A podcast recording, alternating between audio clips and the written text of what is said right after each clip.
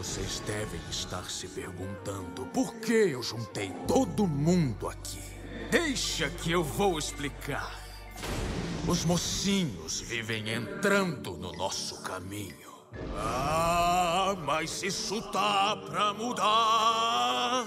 Esses mortais intrometidos que atrapalharam todos esses anos vão finalmente se lascar. Eu tenho um plano maligno para entrar com mão de ferro na briga. Aí podemos perfazer todo o nosso sonho de poder e ainda criar muita intriga. É o quê? Tá, vou tentar explicar de novo. A casa já caiu. Acabou? Sim, mas juntos vamos. Pegar dela tudo? Não, pense grande.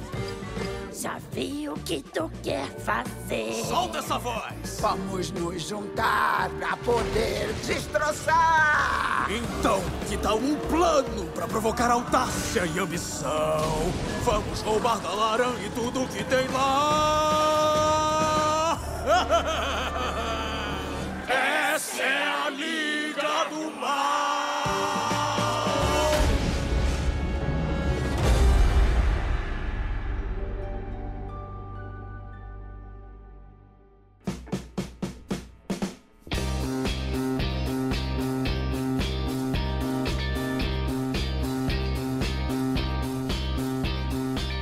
Bom dia, boa tarde, boa noite. Eu sou Hugo Perecim e está começando mais um episódio do Coração de Pedra, o podcast brasileiro de Hearthstone. Fala meu povo, Daniel GP aí mais uma vez, vamos falar dessa expansão que marcou Hearthstone muito bem, gosto demais dessa expansão. E aí pessoal, Rafael aqui. Vamos conversar agora sobre essa expansão que pessoalmente é uma das minhas favoritas. Exatamente, hoje no 15 episódio aqui da série de história, ó, já fechamos uma quinzena aí. É aquela que a gente vai falar das coleções e tudo mais, a gente vai falar nada mais nada menos do que Ascensão das Sombras. Essa daí que foi a 11 coleção lançada pro Hearthstone. Então senta aí e saudações, colega humano.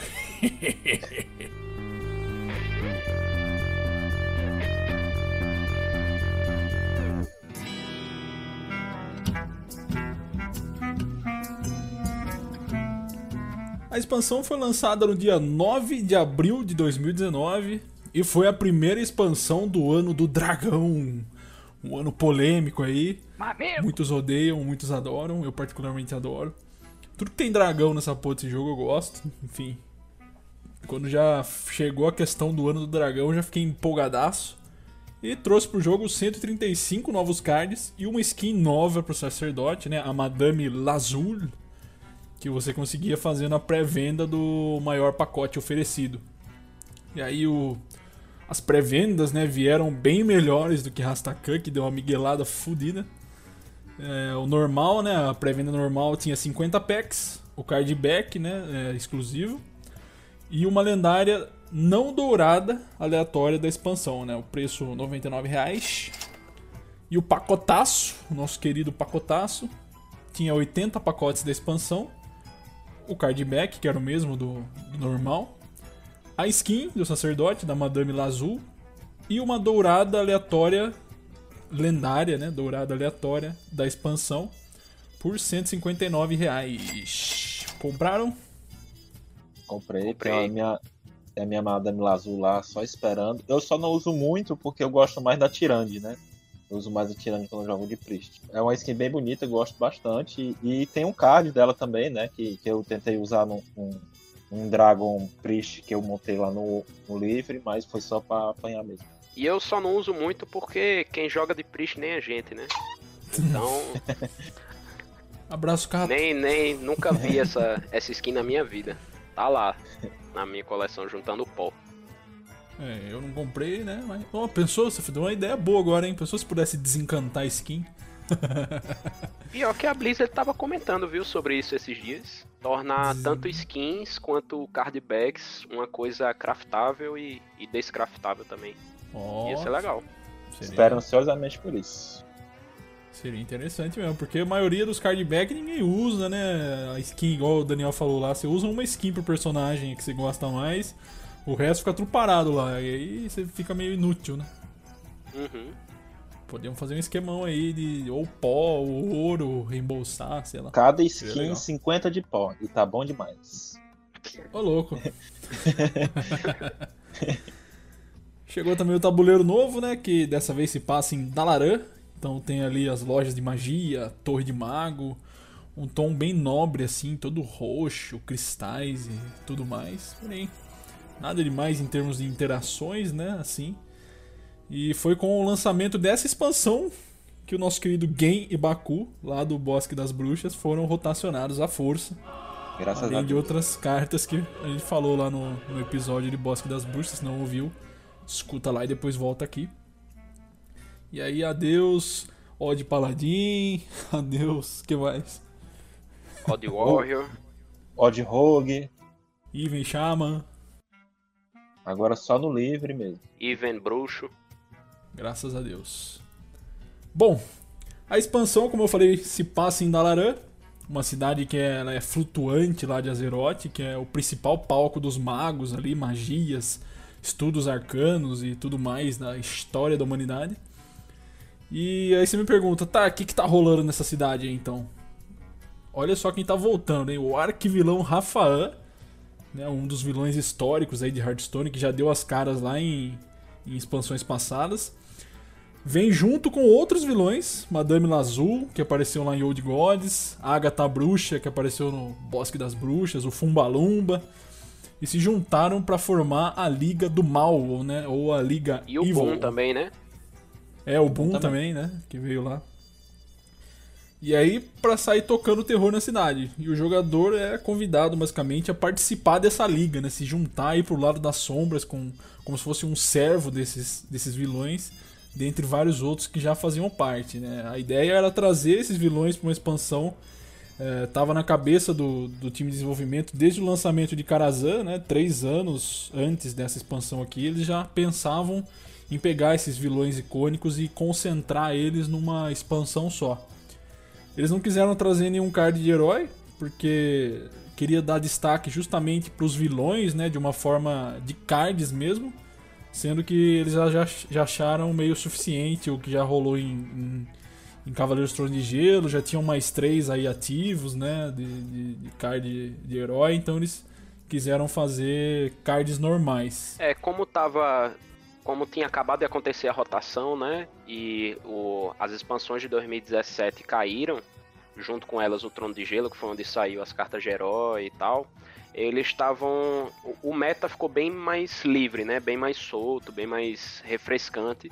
E eu acho que a ideia deles era justamente se distanciar do meta que a gente passou tanto tempo imerso nele, né? Se distanciar de cartas como a Jaina, como o Gul'dan, como o Hexa, que estavam presentes desde o início, e tornar o meta o mais fresco possível. Acho que por isso eles pensaram em, não, vamos dar um tempo nessas nessas nas cartas de herói agora, né? Bom, vamos deixar o meta ficar mais fresquinho, ficar mais tranquilo e depois a gente volta com isso. E a gente chega lá, né? Sim. E o interessante é que a- com a rotação desses dos Death Knights, né, que é lá do Cavaleiro de Trono de Gelo, sobrou três, que era o Zudin, a Agatha e o Boom, né, lá do, do Guerreiro. E esses três é, é, Hero Cards, eles eram um pouco inferiores aos demais. E quando os demais saíram, você vê a força, principalmente que o Boom tinha, né? O Boom, Uhum. ele foi, foi um meta definidor nessa época. Ele era muito forte, porque basicamente só tinha três Hero Cards, e ele se destacava em relação aos outros, principalmente que o Guerreiro vai ganhar alguma- algumas cartas de suporte, e era, foi um meta definidor, você procurava decks para poder ganhar do Guerreiro. Exatamente. Então eles quiseram fazer um negócio para não ficar a mesma coisa que já tinha passado, né? Quiseram fazer alguma coisa diferente aí. E aí seguiram com essa ideia. Na época a Blizzard deu nove pacotes, né? E um ingresso grátis pra arena. Naquela época ela ainda dava ingresso grátis pra arena.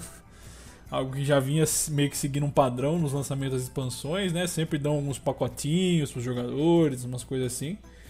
E eu acho muito engraçado como que a Blizzard valoriza os pacotes, assim, tipo.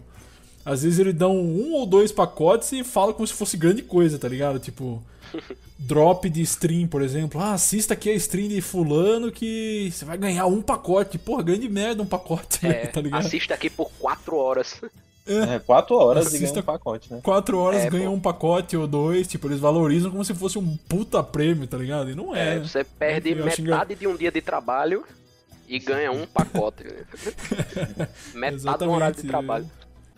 Eu acho engraçado como eles valorizam isso daí.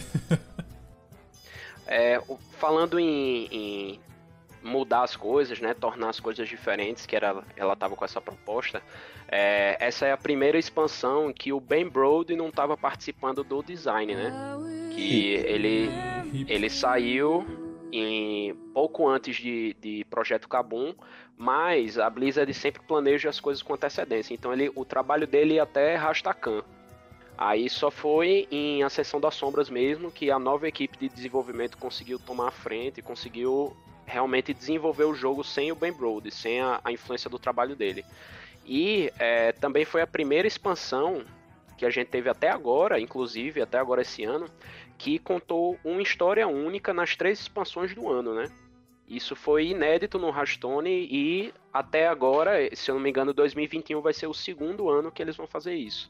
Contar uma história completa, né? O, o primeira parte da história, a introdução da história na, na primeira expansão, aí tem o desenvolvimento dela no meio do ano e a conclusão no final do ano, contando uma longa história ao longo Exatamente. é o que chamam de bloco, né?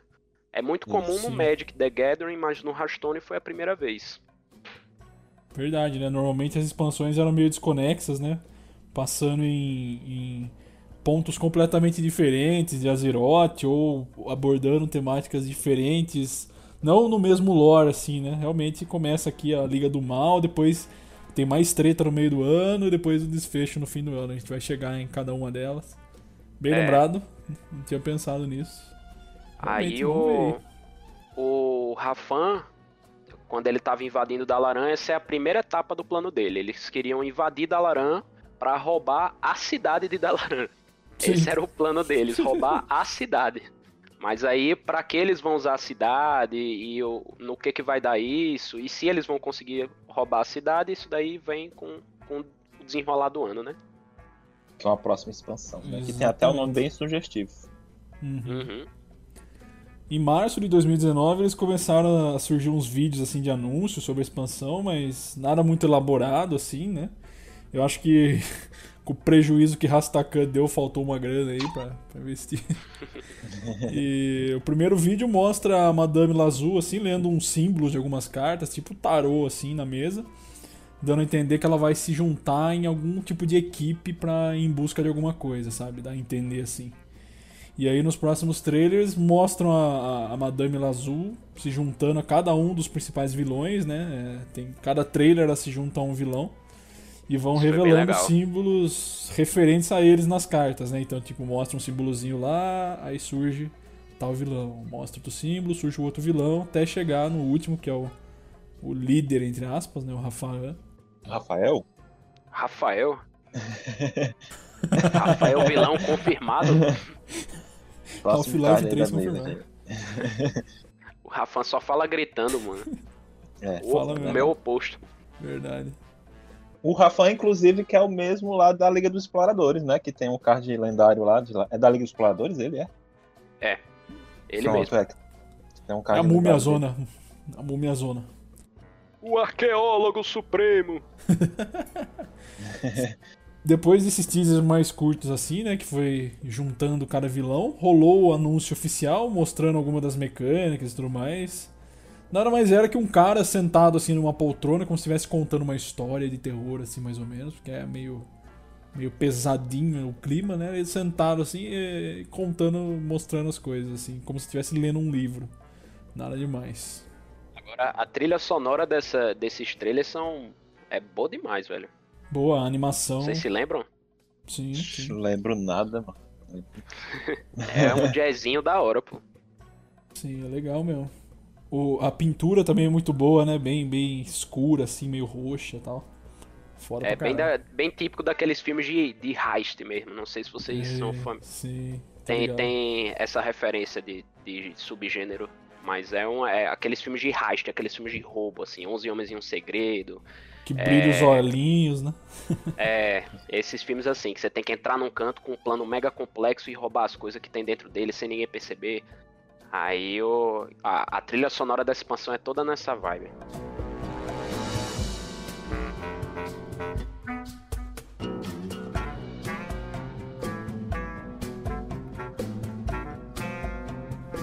Bom, e o que chegou de novo com essa expansão em termos de mecânica foi a nova palavra-chave feitiço duplo. Que né, não precisa ser nenhum gênio para entender o que faz.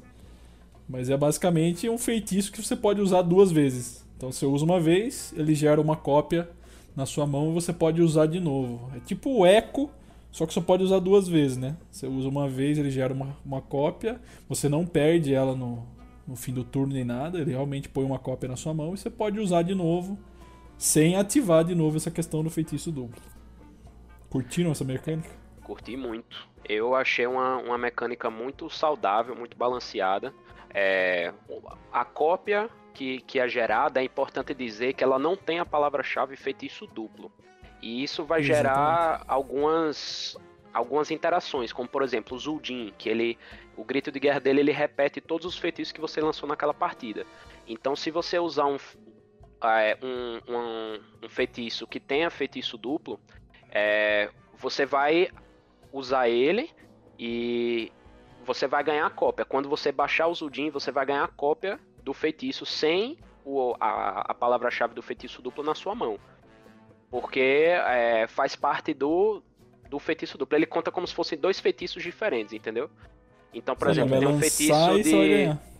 É, tem um feitiço que chama Bênção da- dos Ancientes, do druida, que tem feitiço duplo. Então, você usa ela uma vez, ela gera uma Bênção dos Ancientes sem o feitiço duplo, e aquela conta como uma carta diferente. Então, se você usar por algum por algum motivo ela, ele repetir os efeitos, da, repetir os seus feitiços, ele vai lançar uma Bênção dos Ancientes com feitiço duplo e uma com 100. Então você ganha uma cópia na sua mão também.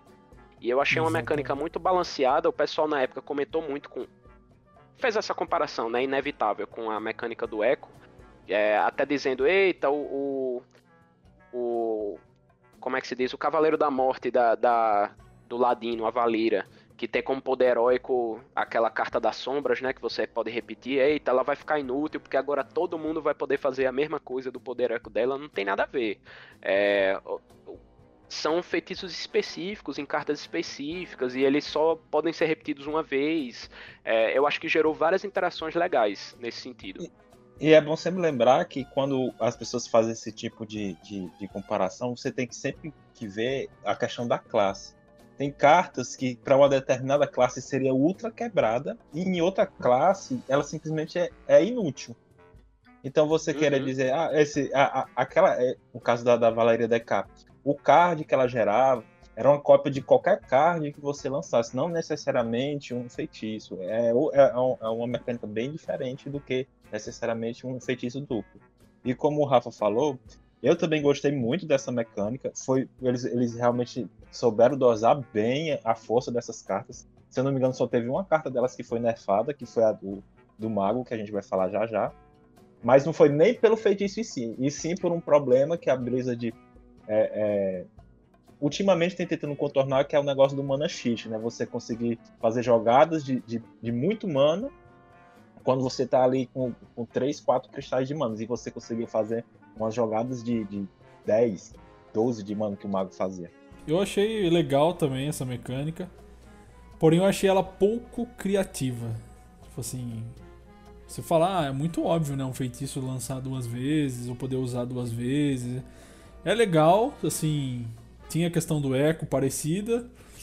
E por isso eu achei ela pouco criativa, é, se comparada a outras palavras-chave que vieram até antes ou depois. Mas assim, é legal, eu curto. Dá pra usar os dois e fazer um combinho.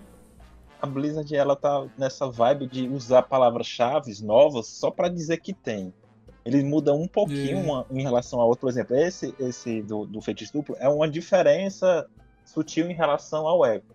Aí a gente tem hoje, no- no- na última expansão que foi lançada, que é o Forjado dos Sertões, o, o Frenzy, né? que é um pouquinho diferente. É, em frenesi em português, que é um pouquinho diferente do antigo Enrage, né? Enfim, Uhum. é, que era o Enfurecer. Que já, inclusive, já perdeu até esse nome, não existe mais esse nome. É, ele- eles pegam algumas mecânicas, dão uma ajustada ali e dizem, ó, isso aqui é uma palavra-chave nova, né? Só pra dizer que é uma novidade daquela expansão. Inclusive, o que deu uma brochada nessa frenesi aí é que o símbolo dela é o mesmo símbolo do sortilégio, né, velho? Isso, ainda Esses dá o mesmo dias o símbolo, cara- que é as estrelinhas. O cara baixou, eu falei, caralho, o bicho tá com sortilégio. Depois que eu fui ver que era frenesi, tá ligado? Podia colocar um simbolinho diferente aí, né, Blizzard? Eu acho que a, a, a palavra-chave do feitiço duplo ela faz sentido dentro da temática da expansão. Porque só quem tem acesso a essa palavra-chave são as classes que que estão do lado dos magos, né, do lado da cidade, defendendo a cidade contra a Liga do Mal. Então a Blizzard ela também fez isso durante esse ano. Ela separou as nove classes, tem a- a- os cinco vilões, né, que são o, o guerreiro, o sacerdote, o bruxo, o, o xamã e, E o ladino. o, o ladino. Ladino. E o, o druida, caçador, mago e paladino sobrou o, o lado da cidade. Eles iam defender a cidade. Então é- faz sentido eles usarem o poder da cidade assim pra ficarem mais poderosos. Assim. É como se a magia da cidade tivesse canalizando por eles, eles conseguissem repetir os feitiços que eles jogam. Isso eu acho legal dentro de uma temática de expansão. Mas mecanicamente eu concordo que, que é realmente bastante similar a, a outras outras mecânicas que eles já lançaram. Tanto é que as, as classes. É, eu tô dizendo, tanto tem essa separação que as classes da Liga do Mal não têm acesso ao feitiço duplo, mas têm acesso a outra mecânica, né, né Hugo? Sim, exatamente. Que são as ex. Tratagemas. Puta nome zoado, né, velho? É, nome esquisito. E os servos. E o É, servos o nome é também. meio esquisito, tem as estratagemas e tem os servos. A gente vai falar de cada um agora. As estratagemas nada mais são do que feitiços que aprimoram quando estão na sua mão a cada turno. Então, tipo assim. Tô com uma carta lá, sei lá, reduza o ataque de um lacaio inimigo em 1 até o seu próximo turno. Quando, conforme passa os turnos, ela vai reduzindo cada vez mais. Tipo, ela vai ganhando mais poder na mão pra quando você usar ela. Então vai passar a reduzir 2, reduzir 3, reduzir 4, 5, assim vai. Eu só não lembro se é a cada seu turno que passa ou é a cada turno mesmo que seja do oponente. Vocês lembram? Seu turno, seu turno. Seu turno. Cada seu turno que passar, então ela tiver na mão, ela vai aprimorar. É isso, basicamente. E os servos são criaturas custo 1, neutros, né? Todos são 1 barra 1. Só que eles têm valores muito altos, assim, para uma, uma carta de, de custo 1, né? Eles não são lacaios que você pode colocar no seu deck, né? Eles não são cartas que você tem lá para você buildar o seu deck, mas ele, eles são criados durante o jogo por outras cartas, né? Então tem vários servos aí de, de custo 1 que, que geram valores absurdos. É como se a Liga do Mal tivesse recrutando, né? O pessoal pra trabalhar pra Exatamente. eles. Aí tem cartas que geram os servos. Que a- o valor deles é aproximadamente duas manas, né? Pra, é o dobro que eles valem, né? Eles são custo 1, mas eles têm o valor de como se fosse duas manas.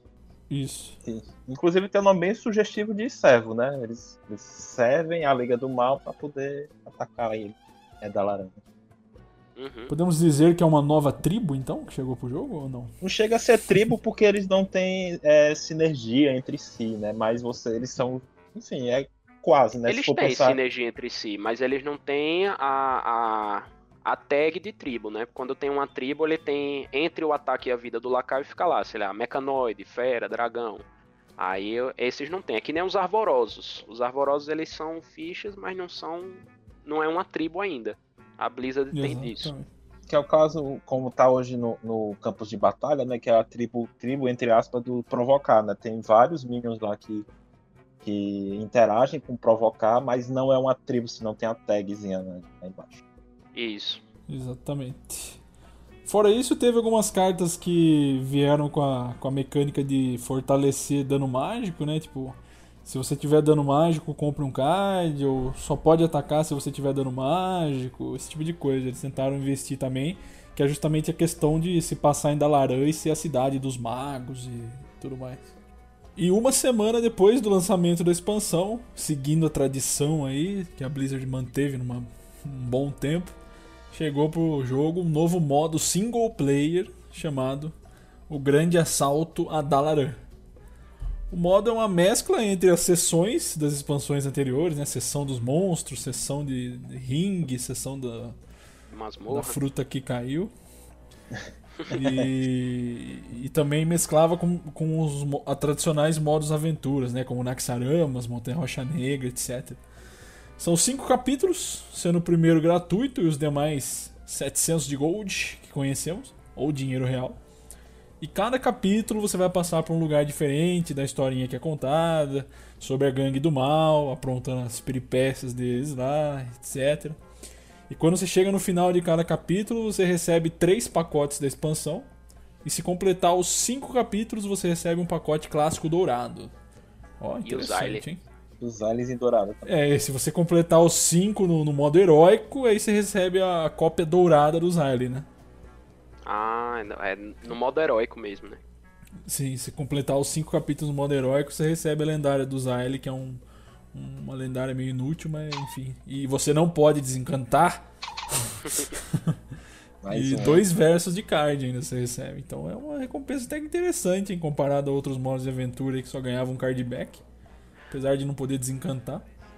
Uma diferença importante do dessa aventura que surgiu com a com as outras, né, aventuras das outras expansões, era que primeiro que você podia alterar ela, ela tinha os, os, chefes fixos, né? Então, por exemplo, na, na Masmorra, na Dungeon Run, lá em, em e Catacumbas, cada o, o último chefe, né, o, o, final boss é sempre aleatório, dentre uma lista de, de chefes lá. Na na no Assalto a Dalaran são chefes fixos e você enfrenta eles todas as vezes, então você já pode construir o seu deck tendo em mente aquele chefe específico. É, você, quando libera todos os capítulos, você pode alterar a run lá no começo, então você pode colocar algum efeito maluco, assim, tipo. É, ah, todos os seus lacaios têm ataque e vida trocados, do seu e do oponente. É, todos os lacaios custam dois a menos. É, todos os feitiços têm alvo aleatório, esse tipo de coisa. Aí tem como você alterar a, a runs. Toda vez que você entrar, vai aparecer um efeito aleatório lá. E se você quiser, você aplica ele na run. Se você não quiser, você joga sem o efeito. Sim, são as anomalias, né? Isso, as anomalias.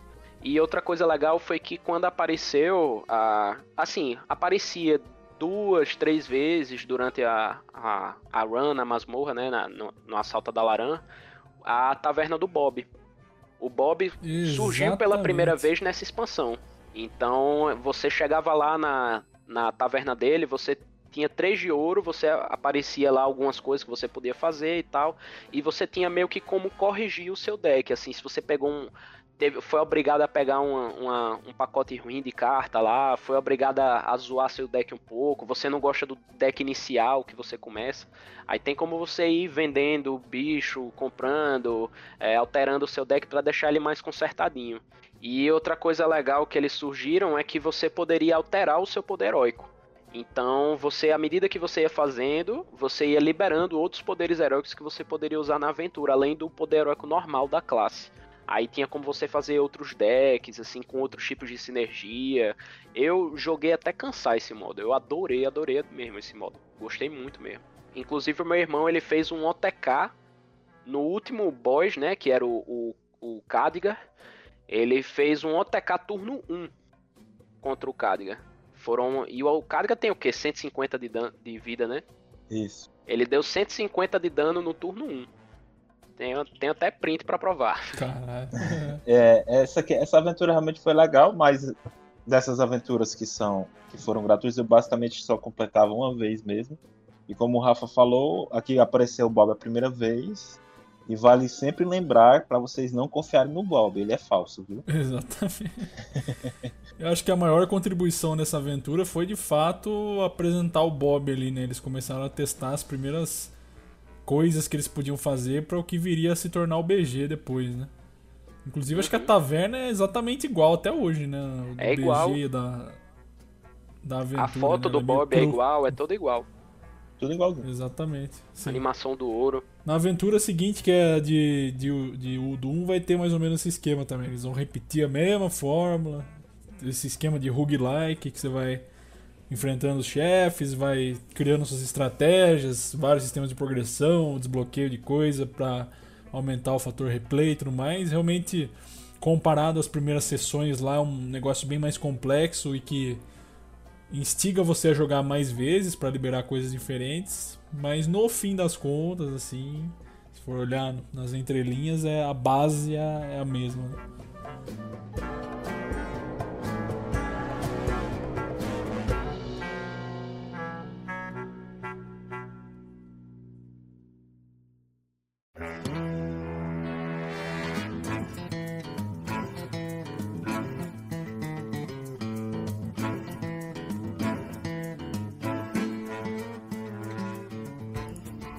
Então, passada toda essa introdução aí da expansãozinha, vamos para a famosa sessão de cards, né? Vamos começar aqui com os cards de classe pelo nosso amigo Druida.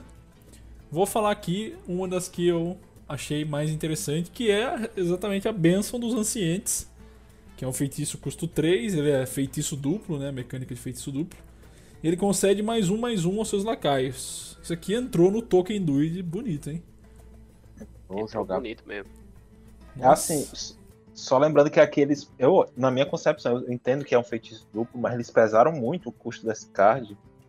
É só lembrar do, do que a gente tinha lá em, em Geringonça, que era a marca de Lotus, que fazia o mesmo efeito, só não era feitiço duplo e custava um de mana. Esse que custa 3. Entendo que, que é bom você ser mais caro pelo fato de, de ser feitiço duplo. Só que três vezes mais o custo eu achei pesado. Tanto que rodou, certo? No, no Token Druid depois sumiu. Depois de um tempinho sumiu, o Token Druid passou a nem rodar mais esse, esse card, porque ele era muito custoso. Era não, é. Muito custoso para o efeito dele. Eu acho não, velho. Eu acho ele balanceado. Ele vê jogo até no livre. No No não Token tem. Druid no livre. É, É, os caras põem uma copiazinha lá. Como Esse- é feitiço esse duplo, card- põe só uma cópia. Esse card aqui eu, não- eu, eu vi ainda no padrão, inclusive antes da rotação agora, tinha uns deckzinhos de Token Druid, às vezes colocavam esse, esse, esse aqui. Mas pra mim ele fo- foi balanceado demais. Ele foi tão balanceado que viu o jogo no começo, mas depois sumiu no Token Druid e no livre eu particularmente não vejo. E eu jogo de Token Druid no livre, né? Então esse card nem entra.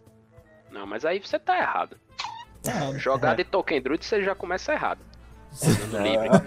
Pra mim é um deck. Eu, quando era do padrão, eu gostava muito do Token Druid. Quando foi no livre que ficou, voltou a ficar forte, né? Depois de um, uns desnerfs que teve lá, umas situações que aconteceram. Aí eu voltei a jogar de Token Druid lá, gosto demais. É um deck que eu gosto muito. Gosto muito de deck agressivo, no, geral. E Token Druid, pra mim, é o deck mais agressivo que tem no jogo. Não tem deck mais agressivo que ele. Token Hunter. Essa expansão. Até de Hunter. Até de Token passa por Hunter. cima de Hunter. Token Hunter, Token Hunter no meta. Essa, essa expansão foi dividida, né, pro druida. Teve metade das cartas do druida foram de, de sinergia com token, de gerar é, tokens, de gerar, de buffar tokens. E a outra metade foi a, a, a parte ruim, né, o, o gêmeo do mal, né, o gêmeo feio. Que eu, veio a, a sinergia pro druida de cura, pro rio druid, né. E só veio carta lixosa mesmo, não, não vale a pena nem comentar, foi um arquétipo que nem, nunca vi o jogo. Foi sempre meme. Agora, pro Token Druida veio muita coisa boa. Veio a Benção dos Ancientes, como o pessoal comentou. Veio a Guarda da Estrada Onírica, que era um feitiço com duas manas, raro. E ele evocava duas dríades 1/2 com roubar vida. Então você ficava evocando elas, ficava bufando elas. Em pouco tempo você já se curava todinho, já, já tinha uma mesa muito forte com elas. É, e tinha a Porta Esquilos, que era um lacaio, uma mana 2-1 comum, e último suspiro adicione dois esquilos 1/1 à sua mão. Então quando ela morria, você ganhava mais tokens para encher sua mesa e para bufar. E ia, só ia crescendo, né? Era uma bola de neve. E, e lembra que os esquilos eram feras, né? Tinha ainda sinergia com feras. É verdade, bem lembrado. Muito bem lembrado. E o, o Token Druid, ele foi um dos decks assim, com. Na história, eu acho que um dos decks com as a win rate mais positiva que eu já vi, só que sem quebrar o formato. Ele era um, um deck muito fácil de counterar, mas que você ainda assim é, perdia para ele. Era um deck bem balanceado, no geral, o Tolkien Druida dessa Uhum. época, do padrão. Se não counterar, vai tomar. Basicamente. Exatamente. E nessa época aqui ainda tinha o Tolkien Druid ainda tinha um gás final que era com o auxílio da floresta, que era um feitiço raro de 8 de custo. Ele era um feitiço duplo que ele evo- evocava cinco arvorosos aí, Rafa gosta dos arvorosos, cinco arvorosos 2/2.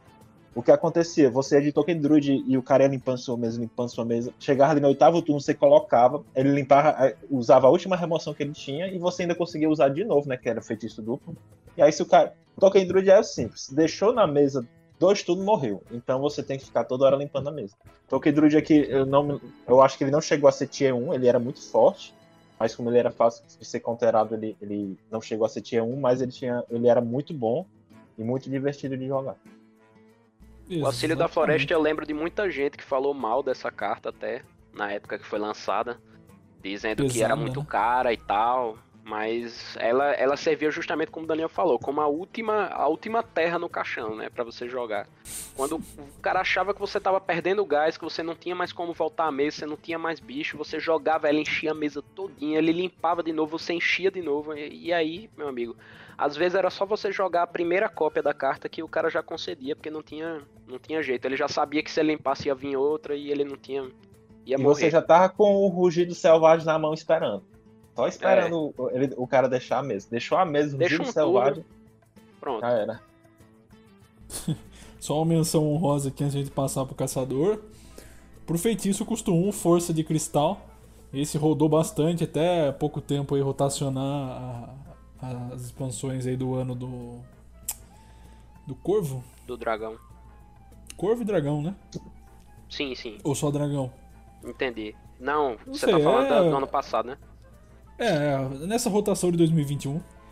Então Que foi é a assim. do, é- do dragão. Do, do dragão. Isso, isso é um feitiço de escolha 1. Ou você causa 2 de dano a um lacaio, ou você restaura 5 de vida.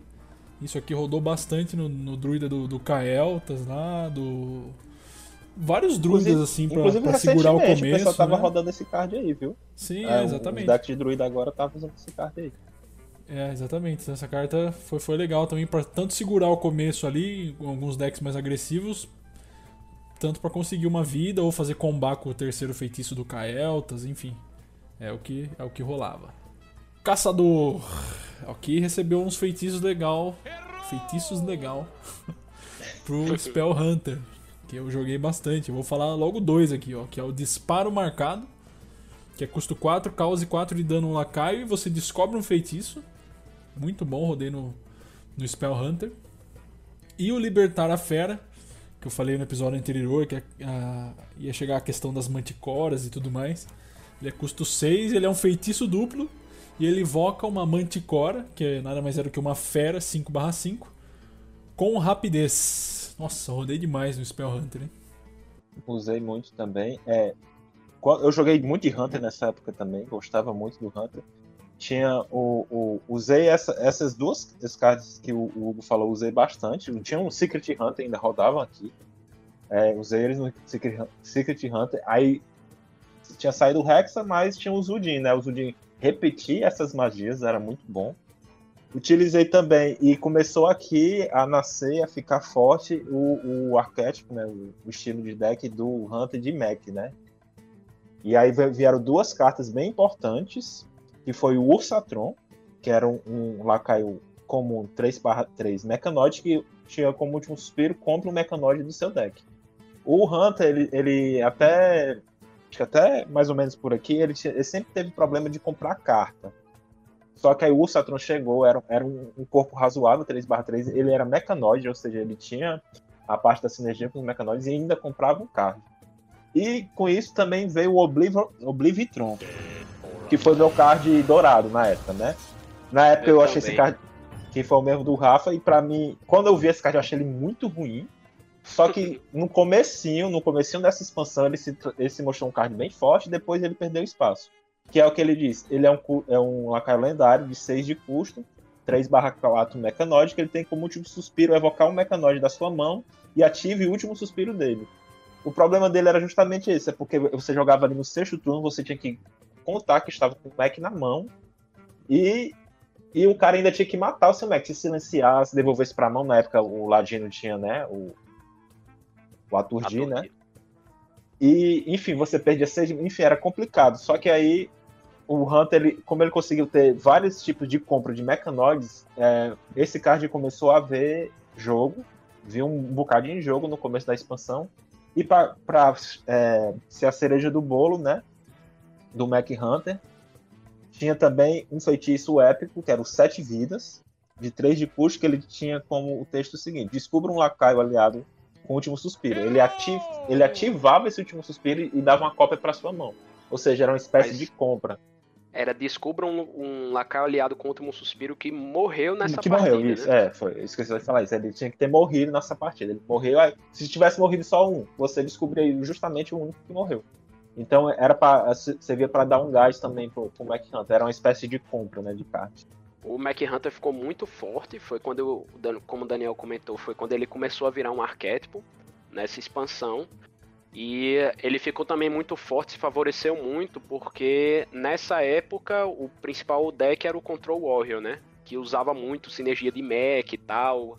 Se fazia de, de, de- do Dynamitron para limpar a mesa, que precisava que não fosse mech, né? A mesa, para poder limpar a mesa. Ele precisava que a mesa do oponente fosse feita de lacaios que não fossem mecanoides para poder limpar ela. Então, um- uma mesa lotada de mecanoides ele não conseguia limpar direito. E o, o Mac Hunter se valia muito disso. É, o Oblivitron também foi a minha lendária dourada. Eu usei ela um pouquinho tempo. Só esse breve período aí que o Daniel comentou que ela apareceu, mas logo depois ela foi descartada. Colocaram o, a lendária lá de, de Projeto Kabum, que ela colocava Sim. quatro bombas na mesa. O Esqueci o nome dele. Explosista, explosista, Flark, né? É, o. Flark. Aí o pessoal começou a usar mais ele, realmente ele era bem mais forte. O caçador nessa época, é, o Spell Hunter, que era o meu arquétipo favorito na época, ele praticamente morreu. Ele ficou muito, muito fraco. Eu achava que o Zuldin, ficando no, no padrão, ele ainda ia ter um pouquinho de sobrevida, mas não teve. É, o disparo marcado, que era aquele que causa 4 de dano a um lacaio, ele veio para substituir o ataque flanqueante de- do Kobolds e Catacumbas, mas não era a mesma coisa. Você descobrir um feitiço não é a mesma coisa de botar um lobo 3-3 na mesa. Então perdeu muito do tempo, perdeu muito do, do, do que fazia o deck funcionar, né, também. Aí o deck acabou morrendo com o tempo, sobrou de Hunter, ficou só o, o, o Hunter de Mechanoids mesmo, que tava rodando nessa época, mas nenhum. Tinha, tinha um Secret também, só continuou rodando o Secret, só não era tão forte quanto tinha sido antes da rotação. É, tinha o Secret, tinha o, o, o Spell, né, que rodava o Zuldin, tinha o OTK, que usava outra lendária, né, um Ink só, a Veressa. Aí Veressa. tinha outros, mas que valia a pena mesmo, assim, de que era competitivo mesmo, era só o, o Mac Hunter mesmo.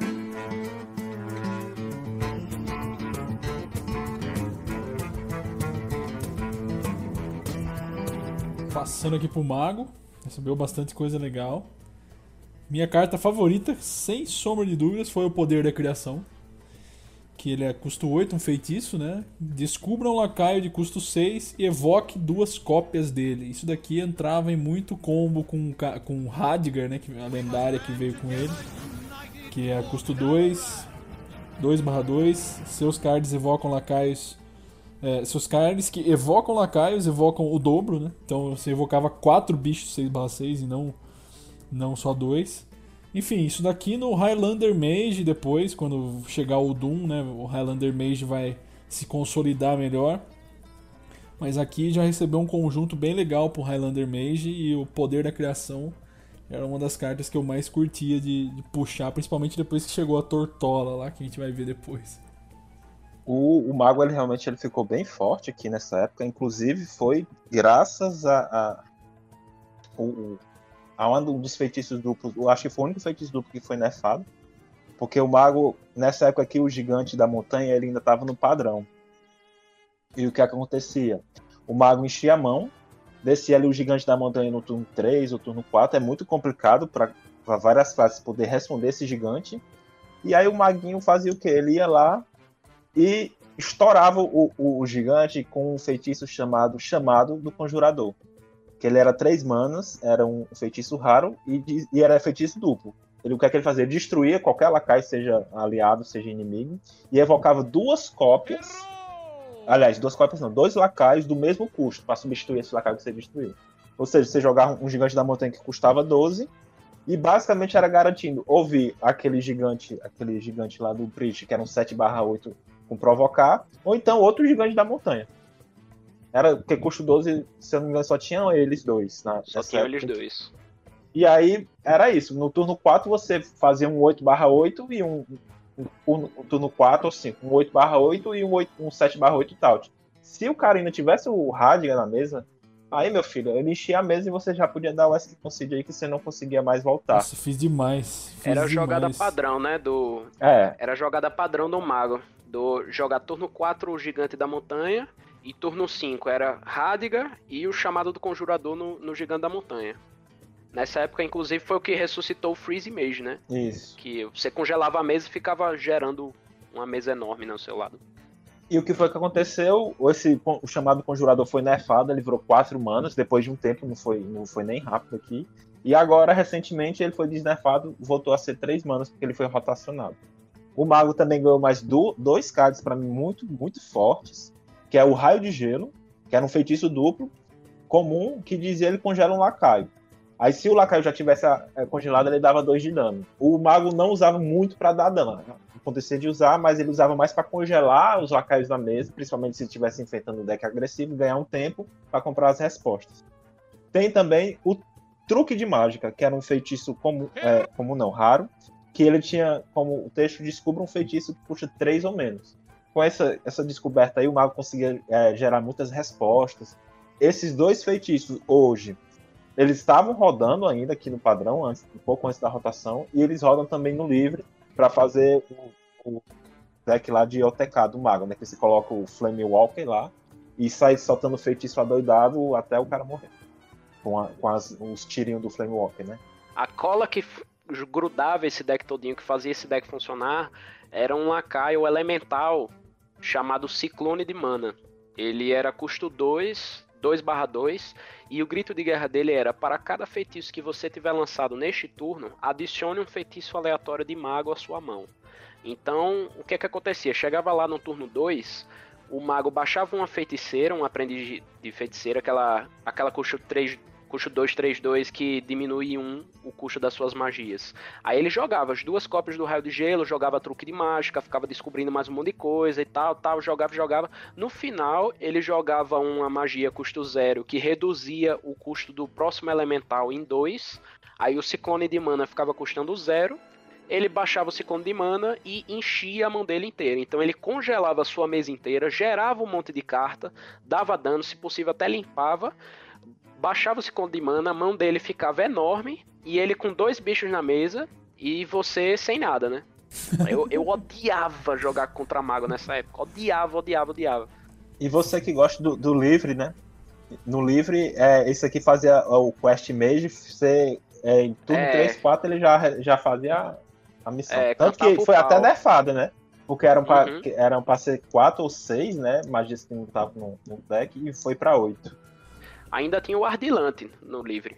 Mas no padrão, é, era na época que eu tava tentando fazer rodar o Murloc Shaman, velho. E, e esse 2 de dano que o Raio de Gelo dava, matava os Murloc todinho, eu não conseguia deixar nenhum Murloc na mesa, era muito chato. Joguei demais esse clone. Olha ele rindo aí, o jogador de mago. É, agora chegou, chegamos na minha, na minha zona de conforto. No seu aqui. momento, né? No seu brilho. Exatamente. Pra fechar, teve o Caligos, né? Falar do Caligos aqui, a lendária, custo 10, 4 12, um dragão. Lindo demais. E o que ele diz? Seu primeiro feitiço de cada turno custa zero, e o grito de guerra você descobre um feitiço. Então você pode descobrir um feitiço mó alto lá que você pode jogar ele custando zero, ou na volta você vai jogar custando zero, enfim. Pyroblast aí. Pyroblast custando zero e deixando um bicho 4-12 na mesa ainda. Nossa. Isso aqui Highlander É, ele, Mage. ele dava o desconto. E se você não tivesse nenhum feitiço, ele dava um pra você, né? Exatamente. Balanceado. Você ia Achei ter... que faltou só a rapidez e roubar a vida aí nele. Você ia ter um feitiço, de todo jeito. Então, entrou no Highlander Mage bonito esse, esse, esse queridinho que usei demais e me doeu desencantar depois que rotacionou. Sim, eu desencantei.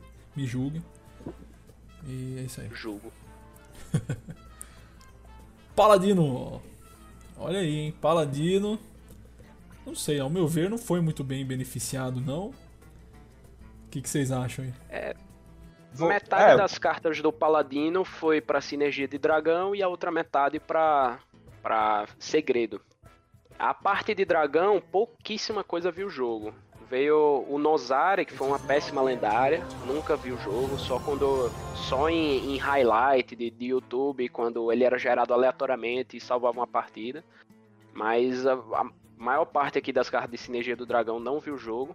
Em questão de segredo do Paladino, ela só teve um segredo que foi relevante, que foi o render-se jamais. Era um, um segredo custo 1, né? Porque é de Paladino. E quando seu oponente lançar um feitiço, conceda mais 2 de vida aos seus lacaios. Isso é muito, muito importante para deck agressivo. Especialmente no Paladino ímpar, lá no livre, já rodei muito essa carta. Ela quebrava as pernas de, de sacerdote, de bruxo, de mago, que tentava limpar a sua mesa lá de. da- usava algum feitiço que causava um de dano na mesa, mas aí você tava mais dois de vida. É, um profanar. Pronto, não limpava a mesa, pelo contrário, você vai tomar na volta. E é um feitiço excelente. E veio a lendária também, né? A comandante Rissa.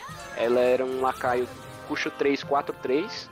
E o, efeito dela, seus segredos são ativados duas vezes. Essa não viu o jogo no padrão, mas ela vê muito jogo no livre. O, o Secret Paladin, no- o, o Paladino de Segredos no livro é muito, muito forte. E é por causa dessa lendária aí, que é forte demais. Ele roda aquela, É, na- aquela épica de, do grande torneio?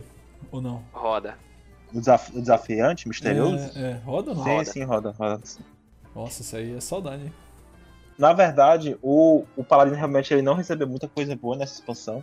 Mas no começo, né, tinha um deck de, de, de Paladino de segredos que utilizava inclusive a lâmina misteriosa, que ela tinha como, era uma arma rara, 2/2, que tinha como grito de guerra, se você controlar o segredo, ganhava mais um de ataque. Era uma, era, uma- era uma arma forte. O problema de Paladino de segredos era conseguir se- manter uma mesa consistente, né? Se o oponente conseguisse limpar, ele perdia a mesa e não voltava mais. E de fato, o que foi utilizado de verdade no Paladino durante um tempo foi o chamado A Aventura, que era um, um feitiço de custo 3 raro, que tinha como texto: compre um lacaio e conceda mais dois. Ou, aliás, um lacaio de menor custo do seu deck e conceda mais dois, mais dois. Esse aqui viu, viu um pouquinho de jogo, só que aí depois surgiram compras melhores pro Paladino. Exatamente. Sacerdote aqui ganhou o conjuntinho Resurrect, hein? Ó, esse Mais daí. que Maria do céu. Esse daí arrancou pesadelos aí da turma, hein? Arrancou sorrisos. Cara, eu vou, eu vou começar falando de, uma, de um feitiço aqui. Custo 9. Ressurreição em massa o nome. Ele evoca três lacaios aliados mortos nessa partida. Três. É, quando essa carta foi anunciada, eu. Eu considerei seriamente parar de jogar, velho. eu já tava de saco cheio de, de Big Priest, de, de lacaio de Resurrect e tal. Eu- na época eu não jogava livre, e aí eu tava finalmente me livrando, né? Porque a maior parte deles ia rotacionar. Quando eles anunciaram essa carta, nossa, eu fiquei tão triste. Fiquei tão triste, acabou com o meu dia. É, e realmente foi uma carta bem utilizada. Era utilizar junto com a, com a lendária, né, a Katrina Muerte, que era um lacaio lendário de 8 de custo, 6/8, que no final do turno evocava um lacaio aliado morto na partida. Ela, ela era bem importante nesse deck, junto com, eu acho que era uma das principais peças, que a gente até comentou um pouco antes aqui, que era o infi- Infiltrador Convincente, né, que foi o texto que o Hugo falou no começo da, do episódio. Que eu fiz Que a, imitação manos. perfeita. Ficou mesmo. Imitação perfeita, 5 manas, 2/6 raro, que ele tinha provocar e último suspiro, destruir um lacaio inimigo aleatório. Esse deck, esse card aqui, muito chato. Por quê? É um custo 5, 6 de vida. Ele tem ataque baixo, tem, mas o intuito dele é- era chatear o oponente. Ele conseguia segurar decks agressivos e até decks que, que não eram tão agressivos, decks um pouco mais tempo, perdiam seus bons lacaios por causa que você tinha que matar isso aqui, e quando você matava, você perdia um, um- um lacaio seu, né? E aí, pra completar tudo isso, o Priest ficava ressuscitando essa desgraça o tempo inteiro. Exato. Era tipo o filho ou irmão mais novo daquela estátua, né? Que era 4-8, tinha roubar vida, provocar e destruir também. Ele é tipo um ela, só que meio que condensado, né? Meio. E melhor, eu, É, na minha concepção, é. melhor porque é mais barato. Se Sim. você, porventura, comprasse, você não era tão punido por jogar essa, esse card aqui. Você Exato. jogando aquela estátua no turno 9, o oponente conseguia até responder. Essa aqui no turno 5, É. Mais pra frente vão vir cartas pra você dar o último suspiro de invocar duas cópias, renascer, enfim, aí vai virar a zoeira. Essa carta rodou até rotacionar agora, é, Ascensão das Sombras, no ano de 2021. Tem ataque baixo no jogo, mas é um ataque alto pra alma, né? Do, É, sim. do seu oponente. Ele Dá vai uma direto na, no sua, no- na sua vontade de viver. Ele, ele pega. é verdade. Falando aqui da Madame Lazul, né, que é um dos vilões, vilãs aí do jogo, da expansão. Que era custo 332. Lendária de lendária.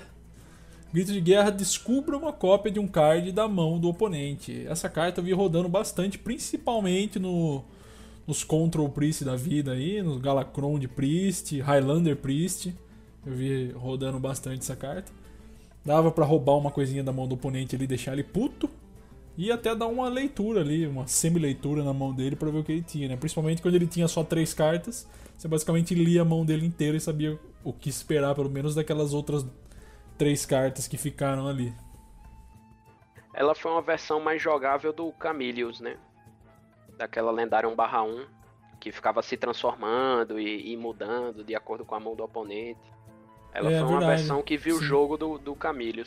Porque ela, era, ela tem o corpo dela, é um efeito imediato, você pega ali e pronto.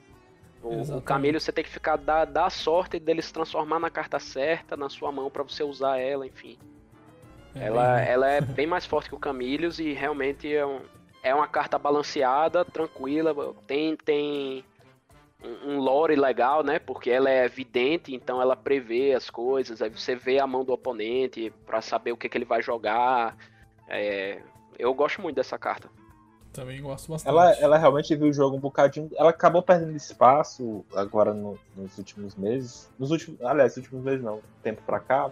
Porque chegou uma outra lendária que é 3/3, que é do mesmo custo, aí acabou pegando o espaço dela dessa curva 3. Só que ela ainda continuou vendo o jogo de maneira um pouco mais tímida, até quase a, a rotação agora.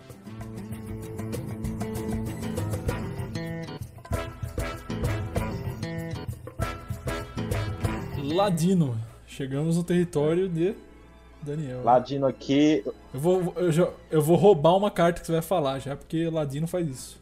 diga lá. Que é o Mandrião da Mal. Que é da gangue do mal, né? Custo 3, 1/4 e o combo dele é adicione dois servos aleatórios à sua mão. Então já sabe, né? O Ladino joga isso daqui combando, adiciona dois servos na mão, dá o passo furtivo, devolve pra mão, joga de novo, assim vai. Usa um dos servos pra transformar no bicho que custa um a mais, então fica um bicho custo 4 na mesa. Enfim, isso aqui brincou demais o Ladino, hein? E nessa época ele tinha mais um de vida, né? Ele era um Ele barra foi cinco. lançado 1/5. 1/5 ele foi nerfado. Nossa, é mesmo, nem lembrava. Ele foi lançado 1/5. Pra mim, muito forte. Lançado 1/4 ele já é muito forte. Aí 1/5 o que acontecia? Ele ficava, quando o Ladino não dava o passo furtivo nele, ficava na mesa, só que ele ainda fazia muita troca. Conseguia fazer muita troca. E, e aí eles viram que realmente o 1/5 tava meio forte. Desceram pra 1/4. E mesmo 1/4 ele era o. era o, a curva 3 padrão do Ladino. Podia esperar. Que ele ou ele ia fazer um combo pra poder, pra poder jogar o Mandão da Mal, ou então ele usava moeda. Os, ah, e outra coisa, lembrando. Por que, que eu usei muito o, o servo? Não, é essa mecânica de geração de servo. Os servos são cartas de um de custo. Cartas de um de custo é bom para poder ativar os combos do, do, do Ladino, né? Ladino tem essa mecânica de combos que a gente conhece lá dentro, começou.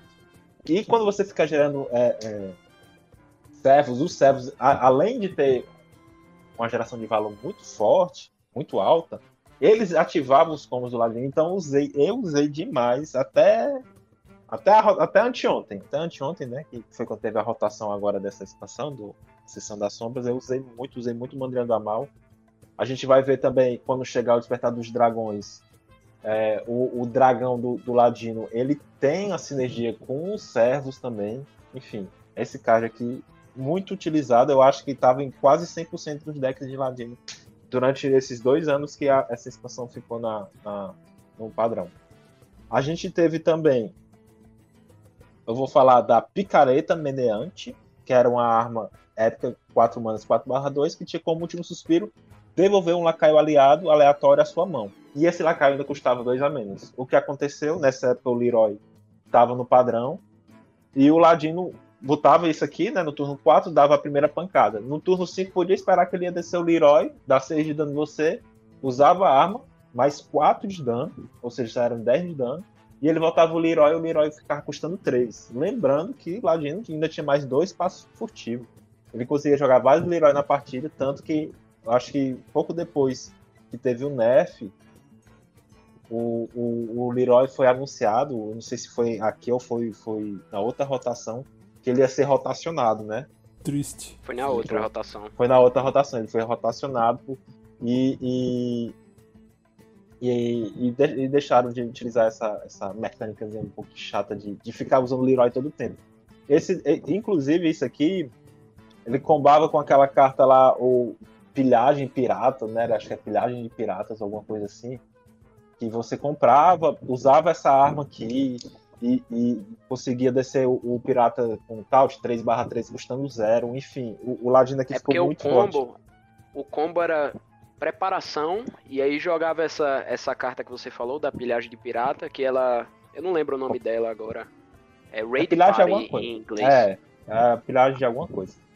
Aí o feitiço ficava comprando, custando zero e um quando você comba ele, você tem uma compra direcionada para a arma. E aí ele garantia a compra dessa arma aí e começava a bater em você. A Blizzard nerfou a preparação e a a, a e pilhagem aí. É. Ah, esse feitiço passou a custar 4 e a preparação a reduzir 2. Aí o que foi que aconteceu depois, né? Quando tava perto rotacional, foi desnerfado o feitiço da pilhagem, né? Ele voltou a ser 3, hoje ele é 3. Só que a preparação até hoje custa 0 e só reduz 2. A ladra de, de gangue, que era um, um, um, lacaio comum de ladino, 4 manas 4 3 pirata, que tinha como grito de guerra descobrir um feitiço de outra classe, né? A ladra da gangue. Isso aqui era bom para poder ativar as mecânicas de, de, de, você ter um card de outra classe na sua mão e poder ter algum tipo de benefício com isso, que eram outros dois cards que, que apareceram e viram o jogo, que eram o, o, a receptora dos esgotos, que era um, um lacaio raro, de 2 de mana, 2 barra 3, que ele tinha como grito de guerra. Se você tivesse algum card de outra classe na sua mão, você ganhava mais um, mais um e rapidez. Era bom para poder fazer as trocas ali no começo do jogo e o Ladino não, não sofrer com decks agressivos, né? E tinha a Vendetta, que. E a Vendetta, essa sim, viu muito jogo durante muito tempo, depois acabou perdendo espaço, mas durante muito tempo viu muito jogo, que era um feitiço raro de 4 de custo, cause 4 de dano ao lacaio. Aí se porventura você tivesse algum card de outra classe na sua mão, você, ela custava zero a Vendetta. Ou seja, ela ainda ativava os combos para o Ladino poder fazer as mirabolanças dele. Mirabolanças. E eu, uma coisa legal dessa dessa da abordagem que eles tomaram com, com o Ladino, dele roubar das outras classes, né? É porque sempre, antigamente, como é que eles faziam? Era sempre lá com grito de guerra de ah, adicione um feitiço aleatório da classe do seu oponente para sua mão. E aí o que acontecia? Às vezes você caía contra Ladino. E o que acontecia? Todas essas cartas geravam cartas de Ladino para você. Você não conseguia cartas de outra classe. E aí eles alteraram a abordagem para a partir dessa expansão eles começaram a fazer desse jeito, que é sempre descubra um feitiço de outra classe, faça isso de outra classe, entendeu? É, sempre não é da classe do seu oponente mais. E isso deu muita liberdade pro, pro ladino ladrão, né, o Thief Rogue, de, de conseguir se sustentar, porque era uma pedra no calcanhar dele enfrentar outros ladinos, né? Ele basicamente perdia a força dele inteira, não tinha o que ele fazer. E a vou... partir dessa expansão foi que eles alteraram esse design. Por exemplo, Vendetta, se fosse é, num, nesse meta de, de Ascensão das Sombras, que era cheio de ladinos, a Vendetta não ia ver jogo, porque você não ia ter como gerar cartas de outra classe. Mas a- como tem a Ladra da Gangue, que é uma carta excelente, que gera, descobre um feitiço de outra classe, aí a, a- Vendetta viu muito, muito jogo. E vou falar só mais um card aqui, que esse card pra mim eu tenho muito carinho também, que é o Barão Assaltante Fumbalumba, que era a lendária, uma das lendárias do Ladino, que era 6 manos 5/5, que tinha como grito de guerra, se você controlar um servo, né, aquele servo que a gente falou, escolha um tesouro fantástico. Esse tesouro fantástico é o mesmo daquele daquele 8 mana 6/6, que eu não tô lembrando Marim. o nome agora dele. É o pirata, Marim, né? Marim, Marim A raposa. A, a raposa. Que ele gerava um baú que você quebrava, destruía o baú, aí ganhava um, tesouro fantástico aleatório. Os tesouros basicamente eram. Eu vou lembrar o que eu mais usava, que era um de 3 de mana, que era tipo uma varinha. Que você comprava três cartas. Três cartas, aliás. E essas cartas vinham custando zero. Era, era sumariamente era o mais utilizado. Os outros tesouros não eram tão interessantes. Era Esse o card ele aqui- ou aquele anel, né? Que invocava dois lendários, né? Você descobriu Dois lendários, eu usava também. Mas assim, por exemplo, das partidas que eu utilizei ele, 90% eram esse de comprar card e 10% você usava esse do- dos lendários. Sim, Isso aí entrou bastante no Galacron de Rogue, né? Isso, ele, vai, ele não apareceu tanto agora, porque o Ladino ele era um pouco mais agressivo aqui. Aí no, curva 6 não vale muito a pena pra ele. E ele foi aparecer muito quando chegar o Despertar dos Dragões com o Galacron de Rogue, né? Aí ele vai aparecer demais, é um card que eu utilizei até agora. Porque recentemente teve a rotação e teve os desnerfs, alguns desnerfs, e o Galacron de Rogue foi desnerfado. E aí eu voltei a utilizar e matei minha saudade. Ó, é, o Barão ele foi muito utilizado. né? Independente do, do. Ele parou de ver jogo em um Doom e voltou no Despertar dos Dragões. Mas nessa época do, do Ascensão das Sombras ele era muito utilizado. Ele não era tão utilizado no começo porque o Ladino ele estava mais interessado nos combos com o Leroy. Mas é, depois do nerf, o Ladino colocou ele, assim, tinha duas variantes, uma mais agressiva e outra mais, mais cheia de firula, que usava o Barão e tal.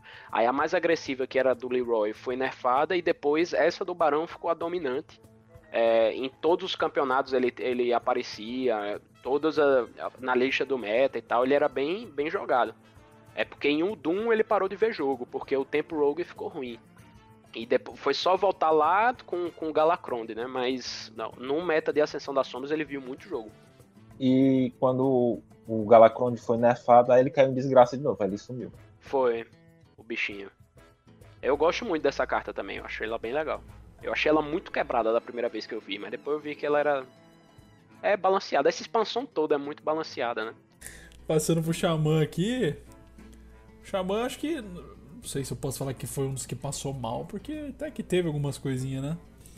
Passou acho que não, o mais importante aqui, acho que foi o, o Salivante Lodoso, o Murloc lá que tinha grito de guerra de adicionar um servo à sua mão e tinha sobrecarga de 1. Isso aqui, nossa, vi demais rodando em, em, em Xamã. Custa 1, 2 É, ele era barra 1. custo 1, 2, 1. Isso. Exatamente. E Ele. demais eu vi rodando isso daí, hein? Ele foi injustamente nerfado pra ser 1 mana 1 barra 1. Depois desfizeram o nerf dele e botou a ser 1 mana 2. Já tem sobrecarga, né, velho? Por que que Pois é. vai, vai nerfar nesse nível, né? É, mas é, isso foi por um motivo bem específico lá do meta de Udum. Aí é, chega lá a gente Da comenta missão. melhor. Fiquem, fiquem Ligado. nos seus sofás aguardando. É, fiquem ligados. Fiquem ligados que o Xamã vai reinar quando sair o Doom, hein? Nossa. Basicamente quem conseguia jogar de xamã nessa expansão eram quem era profissional. O, o campeão do mundo nessa época era o, o Hunter Ace, né? Que ele ganhou. O, o campeonato mundial de Hearthstone nessa época era em abril, sempre em abril. Abril, maio. Aí quem ganhou foi o Hunter Ace e um dos decks que ele utilizou foi um Xamã Controle. Que usava Hagata, usava uma, uma carta chamada Estratagema de Hagata, que era o, o estratagema já que a gente mencionou, né? Custo 5, um feitiço raro, e ela causava um de dano a todos os lacaios e aprimorava cada turno. Então, é, cada turno que você segurava, ela aumentava um de dano. Causava 2 de dano, 3, 4, 5 e assim. Aí você ficava segurando ela na sua mão e até ela dar 15 de dano. Ou não, né? Você era forçado a usar ela antes. Mas tinha muito essa Sempre carta. dava 8 ou mais, normalmente. Era. É, Normalmente você conseguia segurar bem. né? E outra carta que ajudou muito o Xamã foi um elemental chamado Fonte Errante. Era custo 8, 4/8 comum e tinha roubar a vida, rapidez e fúria dos ventos. Então ele entrava já batendo duas vezes e curava o Xamã 8, removendo possivelmente duas coisas, né? Era muito, muito ainda ficava vivo. carta. Ainda ficava vivo. É. Aí você tinha que remover ainda. A última carta que viu o jogo, aliás, tem mais duas, né? Tem a lendária do, do Xamã, a Rainha Pantanosa Ágata, que era um custo 755 e o grito de guerra dela era adicione um horror 5-5 à sua mão e ensine dois feitiços de Xamã a ele. Em se ensinar feitiços de Xamã, basicamente era você descobrir um feitiço e aí o grito de guerra do lacaio se tornava lançar aquele feitiço. Então você descobria um feitiço que tinha alvo, que dava alvo, e um feitiço que não dava alvo, que afetava a mesa inteira. Aí ó, ele ficava com o efeito desses dois feitiços. No Xamã Controle viu muito jogo. E o, o último, que era o que possibilitava a existência do Xamã Controle, era o Caldo da Bruxa. Era um feitiço custo 2 épico. E ele dizia restaure 4 de vida, repetível neste turno. Que esse É o eco, repetível né? neste turno é, é o eco. É uma carta com eco, eco, basicamente. É, teve muita discussão nisso, a galera mangou muito da Blizzard porque ela não colocou logo o Echo, mas é porque Echo era a, uma palavra-chave específica de Bosque das Bruxas, né, que É. tinha rota, que ia rotacionar.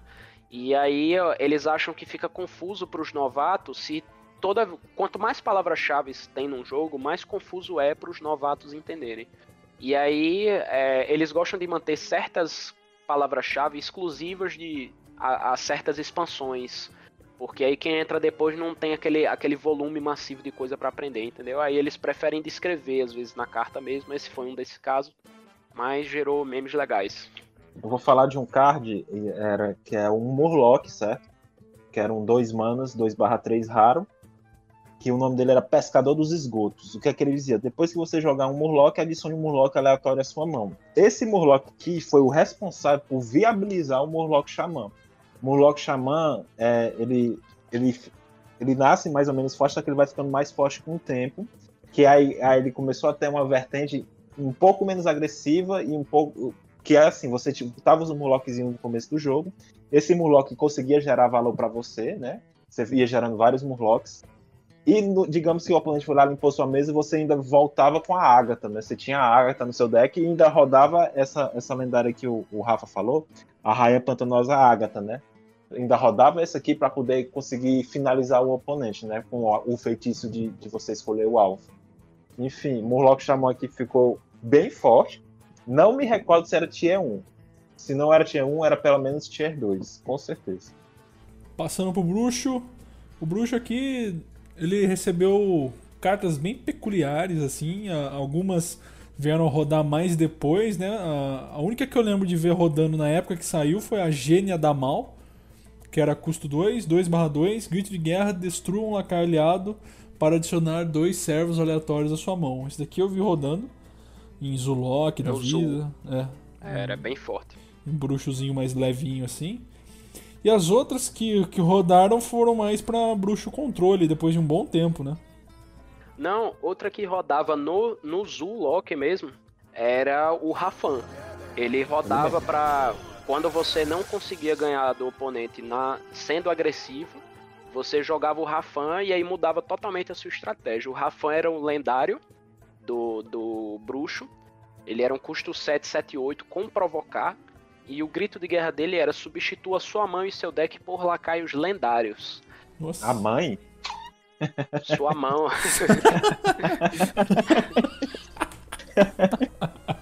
Substituiu sua mãe por lacaios lendários. É complicado. Tem que vender a mãe, rapaz. né? É, vai. Mas pra jogar de bruxo, o cara não pode ter mãe mesmo, não. É. Todo dia o cara, ó, eu sou jogador de bruxo, chega lá, bom dia, mãe. Pei um socão na cara dela e vai É jogar de isso, bruxo. É, é assim o cara tem jogador muita de raiva. O cara tem muita raiva do, do, do Dan. Mas enfim, o Rafan, ele, Pra quem se lembra lá da Liga dos Exploradores, esse efeito de substituir a mão e o, o deck por lacaios lendários era o efeito do macaco dourado, que era o lacaio que a Elise embaralhava no seu deck.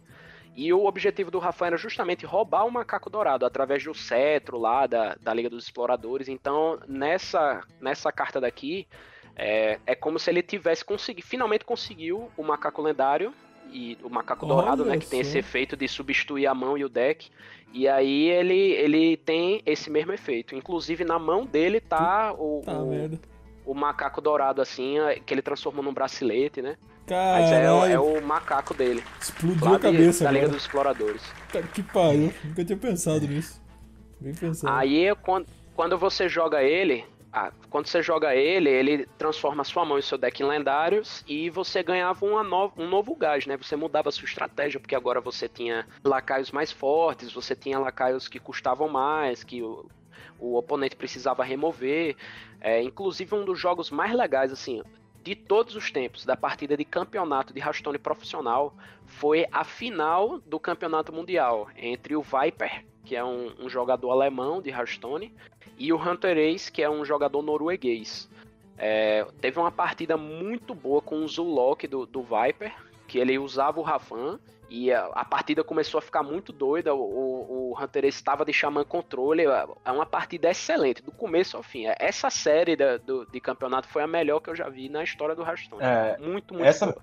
Essa final, inclusive, se, se você tiver a oportunidade, vale a pena ir pro YouTube assistir, porque só foi partidaça, os dois caras jogando fino. Teve um, não, não lembro se foi exatamente essa que o Rafa tá falando, mas teve um que teve tanta reviravolta que, tipo, não, esse aqui perdeu, não, agora esse vai perder. E, e nenhum dos dois perdeu. Foi Os essa mesmo. Foi, Foi essa, né? foi essa mesmo. Era o Zulok contra o Xamã controle dele. Foi muita louca, muito louca. É, lembrando aqui, eu vou falar de mais dois cards, que era a reviravolta, que era um feitiço raro, que o que, é que ele fazia? De dois de puxo, que dizia o quê? Coloque sua mão de volta no seu deck, aí compre a mesma quantidade de cards. Esse, esse, esse feitiço, ele vai começar a ver um pouco o jogo quando chegar o Udun, né, e suas missões, o Bruxar ganhou uma missão específica em, em relação à compra de cards, e ele continuou vendo, ele sumiu depois de um tempo e depois voltou a ver jogo agora recentemente com, com um deck de bruxo que também precisava ficar comprando cards. Esse, esse feitiço, ele passou no meta, não passou despercebido, ele viu muito jogo, depois sumiu, depois voltou a ver muito jogo. E junto dele, que tinha uma sinergia com esse card, tinha um demônio que era Prolemadre Aranazi, que era um, um, um, um lacaio comum de bruxo, né? 6 manas 4 barra 6 com provocar, que dizia que quando você comprar este card, restaure 4 de vida do seu herói. O bruxo, né, ele é acostumado a levar as pancadas dele, e qualquer é, é, restauração de vida é importante para ele. Tinha também um feitiço épico de, de bruxo que foi responsável por deixar o, o, o modo livre no seu pior estado, assim, em anos. Que era a Hora Mais Sombria. Era um feitiço custo 6 que dizia destrua todos os lacaios aliados e para cada um evoque um lacaio aleatório do seu deck.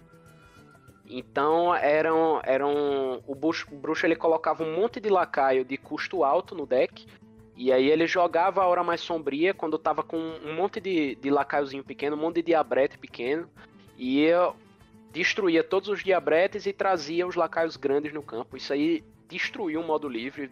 Assim, era muito, muito chato de enfrentar isso. O que possibilitava mais ele era o Blood Bloom, o, o Broto de O Broto de Sangue, era Sangue. uma- um, feitiço lá de um Goro, que é, eu lembro que a gente comentou na época.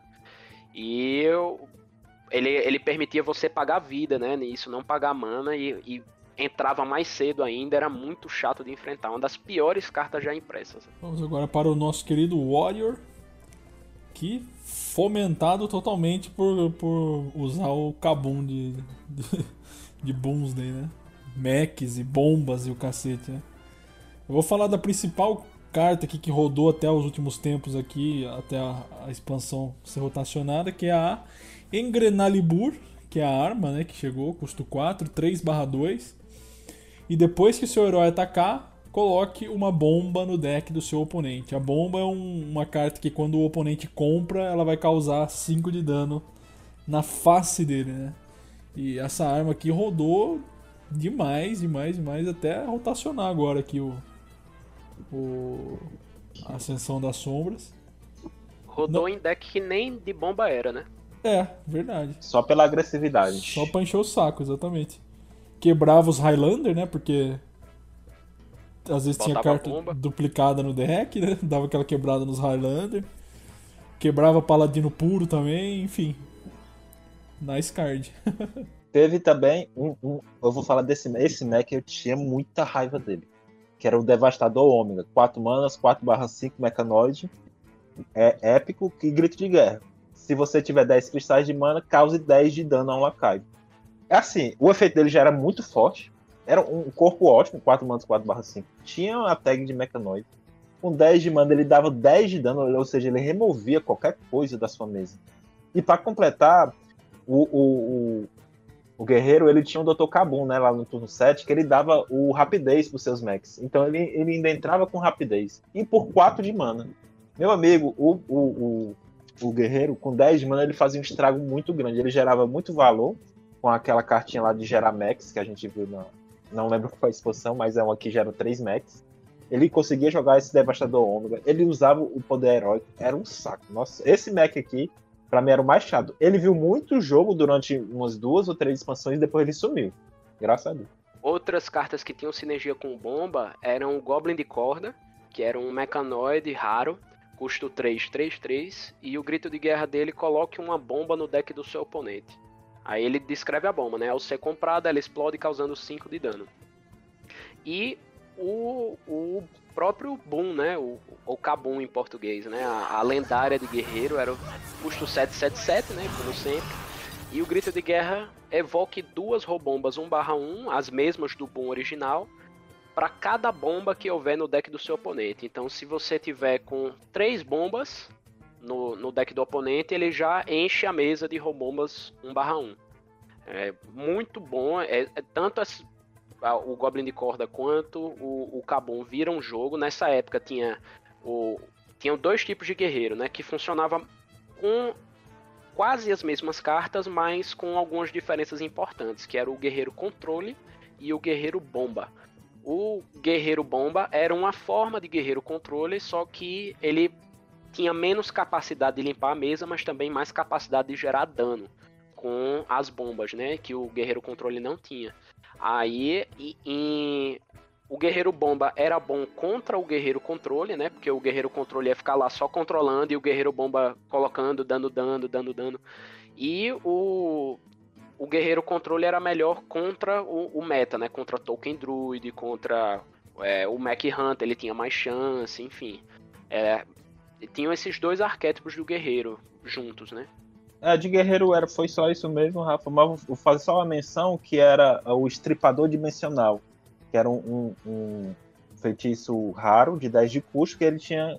Ele evocava duas cópias de um lacaio do seu deck. Isso aqui tentou ver um Big Warrior no começo, mas não rodou. E ele realmente só foi ver jogo agora mais recentemente.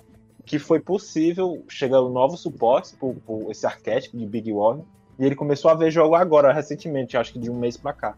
Só que aí já foi rotacionado, né? Com o, é, o nosso querido Ossoranja.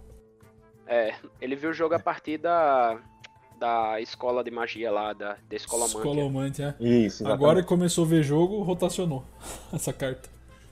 Não, mas ele ficou um tempo, ficou em. É de agosto pra cá.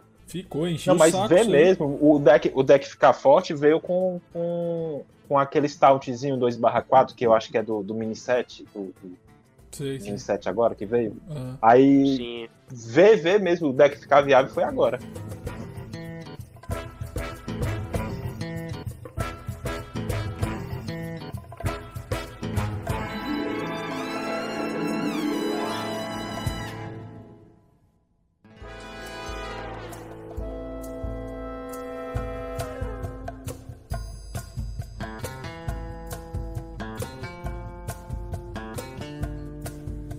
Agora vamos passar para as cartas neutras que chegaram com a expansãozinha.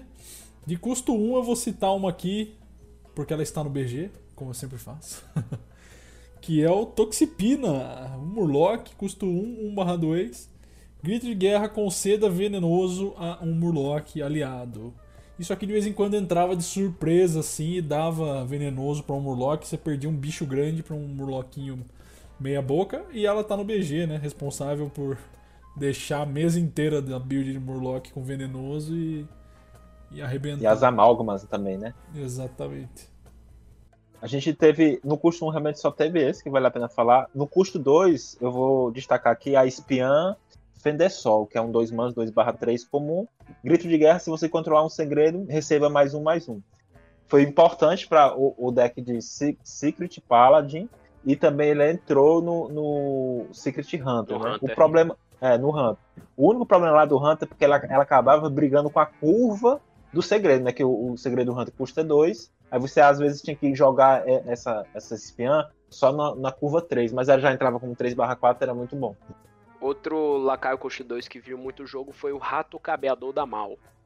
Era custo 2, 1 barra 1, fera, e o grito de guerra adicione um servo à sua mão. Como ele era neutro, vários decks poderiam utilizar, até mesmo os decks de classes que não pertenciam à Liga da Mal. E ele, é, ele gerava um valor bom, ele era bom para decks tempo, né? Decks agressivos e tal. E para decks token também, ele entrou em alguns, algumas versões do Token Druid, mas não acabou não ficando no deck. Exatamente. Custo 3 eu vou falar do tapete mágico, que eu vi entrar bastante em, Zulok. em- principalmente Zulok, né? Zulok usou bastante esse tapete mágico aqui. Que ele é 1/6. Depois que você jogar um lacaio de custo 1, conceda mais um de ataque e rapidez. Então o Zulok conseguia fazer uma festinha. Se não tirasse esse tapete mágico do campo, era passar raiva, hein? E ele tinha 6 de Tinha vida. né? sinergia com o servo também. Exatamente, tinha sinergia com os servos. 6 de vida, né? Difícil de tirar, principalmente na curva 3 ali. Enchia o saco demais. Você tinha que gastar muito recurso para tirar esse tapete. Quem viu mais foi mesmo, quem usou mais foi o bruxo, né? Só que aí depois do tempo até o Ladino conseguiu se aproveitar bem desse tapete. Justamente porque o Ladino também consegue jurar. ju- ju- Jurar não, né? Gerar muito certo. Acho que de custo 3 é isso, né? É, no custo 4, eu vou destacar esse aqui, é essencial. Arquimago Vargoth. 4 Ui. manas 2 barra 6.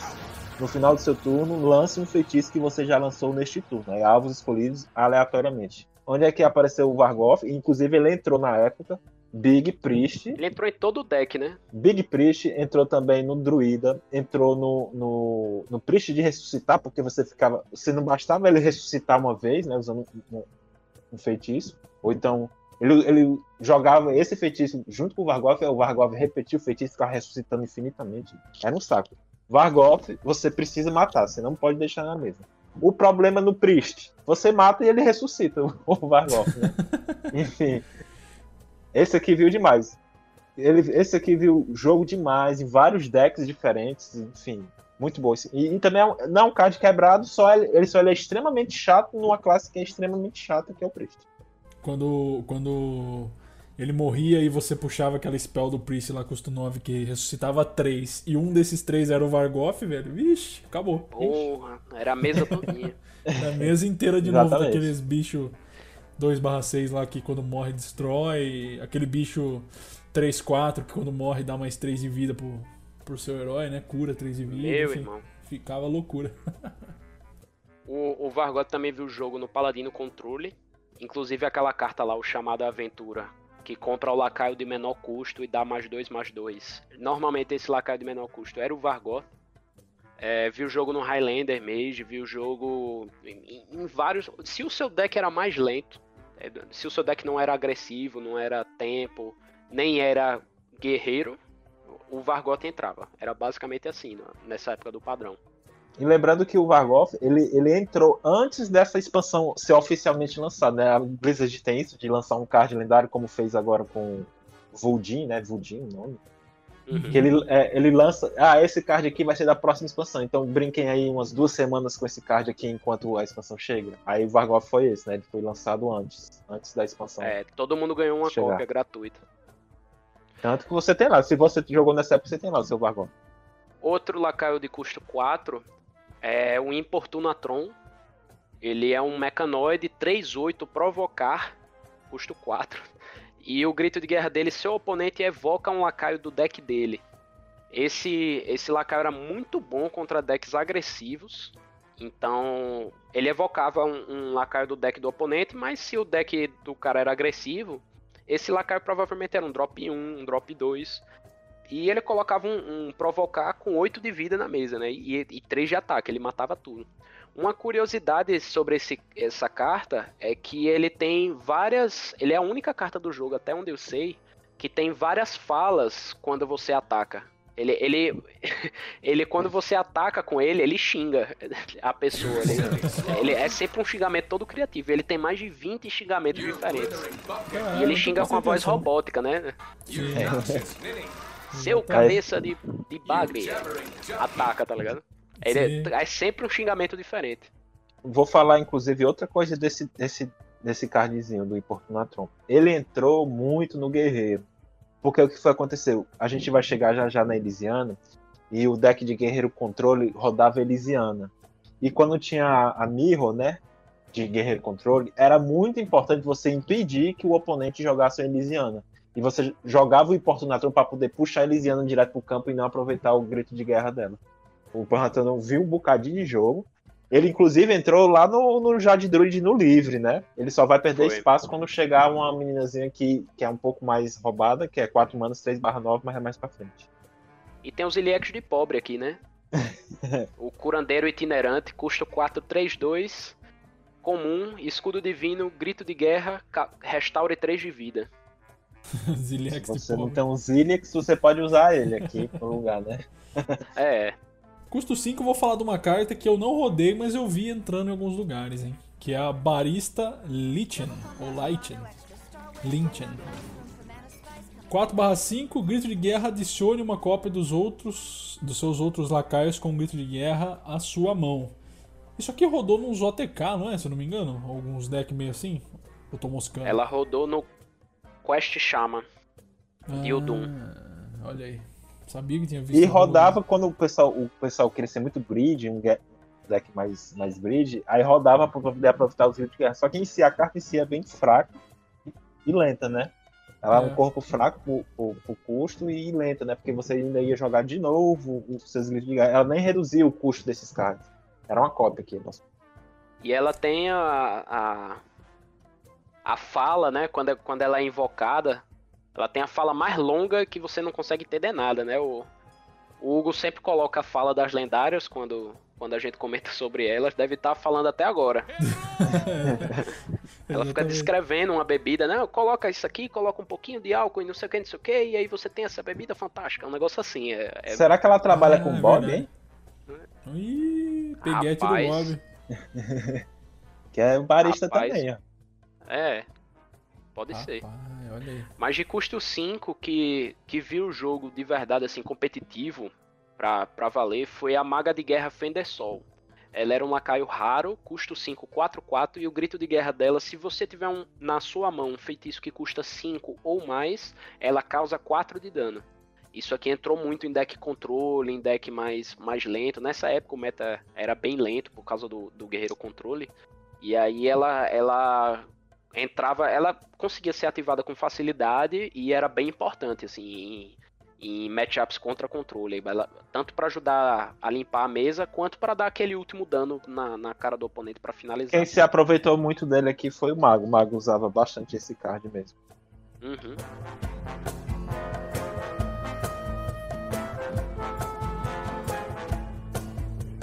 Custo 6.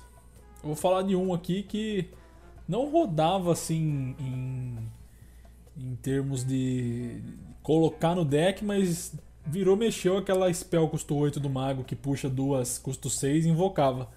Que é o Guardião Violeta. Custo 6, 4 7, provocar e tem mais um de dano mágico. Então era uma criatura bem. Uma, com um ataque legal, né? Não morria para nenhuma das skills do Priest lá. Sombreador e Sombria Morte. Tinha uma vida alta e ainda tinha Taunt. Então quando vinha isso daqui na, na Spell custo 8, eu já ficava bem feliz, já que eu sabia que o cara ia ter dificuldade para remover essas duas cartas aí do campo. E também tinha no custo 6 o Sabotador Oculto, que era um lacaio épico, 6 manas 5 barra 6, grito de guerra, seu oponente lança um feitiço aleatório da mão dele. Alvos escolhidos aleatoriamente. Isso aqui era uma, uma, uma carta tech, né?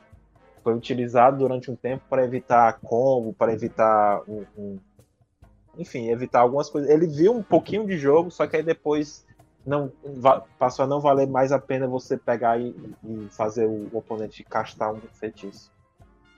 Ele era visto como o, o rato sujo de feitiço, né? Porque você o rato sujo puxa um lacaio da mão do cara, esse daqui você puxa um feitiço da mão do cara. É do rato limpo. E aí ele, ele servia contra mago, né? Que usava o, o chamado do conjurador, usava feitiços bem poderosos mesmo pra você puxar e, e não deixar ele, ele tirar tanto valor daquilo. É, eu caí de boca no, no, no conto dessa carta aqui. Eu não, eu craftei duas cópias dela, achando que ela ia ver muito jogo e foi assim uma decepção. Nunca vi o jogo. Ela no comecinho lá na, na primeira semana ela entrava no, no Guerreiro Controle, mas logo depois disso ela foi tirada e nunca mais viu a luz do dia de novo. Foi foi uma decepção essa carta. Nunca mais eu fiz isso. Curso 7, eu vou falar de uma aqui que acho que foi a única que rodou, que é a comerciante de montaria, 5/8, puta corpo, né? E sempre que você lançar um feitiço, invoque uma fera aleatória de custo 3. Isso aqui entrou no nosso querido druida, né? Druida que tinha vários, vários spellzinhos ali de custo 1, alguns que ficavam custando 0, se tivesse é, lançado um feitiço de custo 5 ou mais, enfim. Entrava no campus daqui, ia combando, depois com o Kael'thas e tudo mais, enchia a mesa de, de fera custo 3. Acho que só no druida, né? Entrou. Só e só bem depois, assim, foi lá pra, pra quando o druida de feitiço virou um arquétipo, né? O spell druid. Sim. É lá Sim. em. Acho que foi em. Em, Cin- em Cinza de Terra Além mesmo, né? Eu também tô achando que foi aí. lá. E no custo 7 também teve a Nome, né? A Nome ela viu o jogo. No Priest. O nome. É, um homem, né? É um chefe nome, né? É um homem. É É porque o tem. andarilho das lendas show, pô. Parece o show mesmo. É um 7 manas Manda, né, 6 velho? barra 6.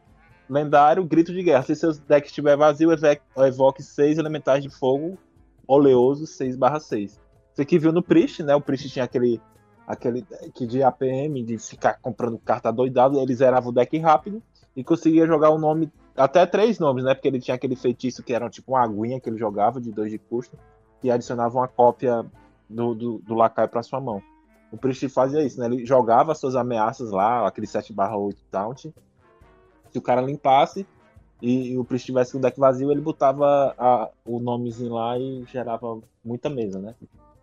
Ele também viu o jogo no Ladino, em campeonatos, quando. Porque a- campeonatos o pessoal leva os melhores decks, né? E Guerreiro Controle era o mais presente deles. E aí, quando eles eles levavam o Guerreiro Controle, o Ladino tempo ficava. Depois do nerf, ele não tinha mais força pra bater tanto de frente. Aí o, o nome ele servia como um plano B, caso ele não conseguisse matar no começo do jogo, ele jogava o nome, ele tinha dois passos furtivos, ele poderia ficar ficar renovando a mesa com o nome, né? E pra ver se conseguia derrotar o guerreiro. Pode passar pro 8 aí que eu me abstenho que eu não rodei nenhuma dos 8. Mas eu vi alguns. No custo 8, eu vou dizer Eita. arquivista. Arquivista Elisiana. que foi? Chegou putaço. É, ficou puto. No custo 8 eu vou falar que essa porra. ele levantou, ficou em pé, velho. É, porque é, foi- era um card que eu tinha bastante raiva dessa aí, que era Arquivista Elisiana, 8 manas 7 barra 7. Grito de guerra, descubra 5 cards. Substitui o seu deck por duas cópias de cada. O que é que fazia? O guerreiro controle lá, controlava sua mesa infinitamente. E aí, ele, ele, quando ele chegava na fadiga, ele jo- jogava Elisiana. Na época que foi lançado foi 8 de mana. E aí você tinha lá o cervejeiro, né? O cervejeiro que era 2 de mana, e tinha esse combinho de você fazia o seu deck, né? Com, com- ela aproveitava o grito de guerra dela, voltava pra mão e depois jogava de novo. Era um saco. Tanto que ela foi nerfada pra 9 de custo. E depois, perto. de- eu não, não me lembro se foi perto de rotacionar ou já foi depois Agora de na rotação. Pronto. Aí ela voltou a ser custo 8. Mas ela era custo 9. Eu, diferente do meu amigo Daniel, eu gosto muito da Elisiana, é uma das minhas cartas favoritas, principalmente dessa expansão. Eu acho ela balanceada em, em vários sentidos. É, como ele falou, o, a o intuito dessa carta era você chegar no final do jogo, quando você estava na fadiga, ela substituía o seu deck por, por essas cinco cartas, né, duas cópias de cada, totalizando 10 cartas. E você substituía o seu deck vazio, basicamente você colocava 10 cartas a mais no seu deck. E ela era muito poderosa, principalmente porque Guerreiro Controle, de novo, era o deck mais poderoso que tinha, era o, o deck é, dominante do meta, que tava todo mundo tentando ganhar dele. Então, ele, ele conseguia chegar no final. Só, deixa eu fazer só uma observação. A Elisiana, ela ainda podia se descobrir, né? Ela conseguia, se, nessa época, os, os carros de descobrir, eles podiam ser descobertos por eles mesmos. Sim, é, o pessoal conseguia descobrir outra Elisiana da, da, do grito de guerra da Elisiana e colocava mais duas cópias dela no deck. É, e ela foi nerfada, infelizmente. Eu, eu gosto muito de decks controle também. Eu, eu gosto muito de decks agro, mas o Guerreiro Controle foi um deck que eu joguei bastante. E a Elisiana é, nesse deck era perfeita.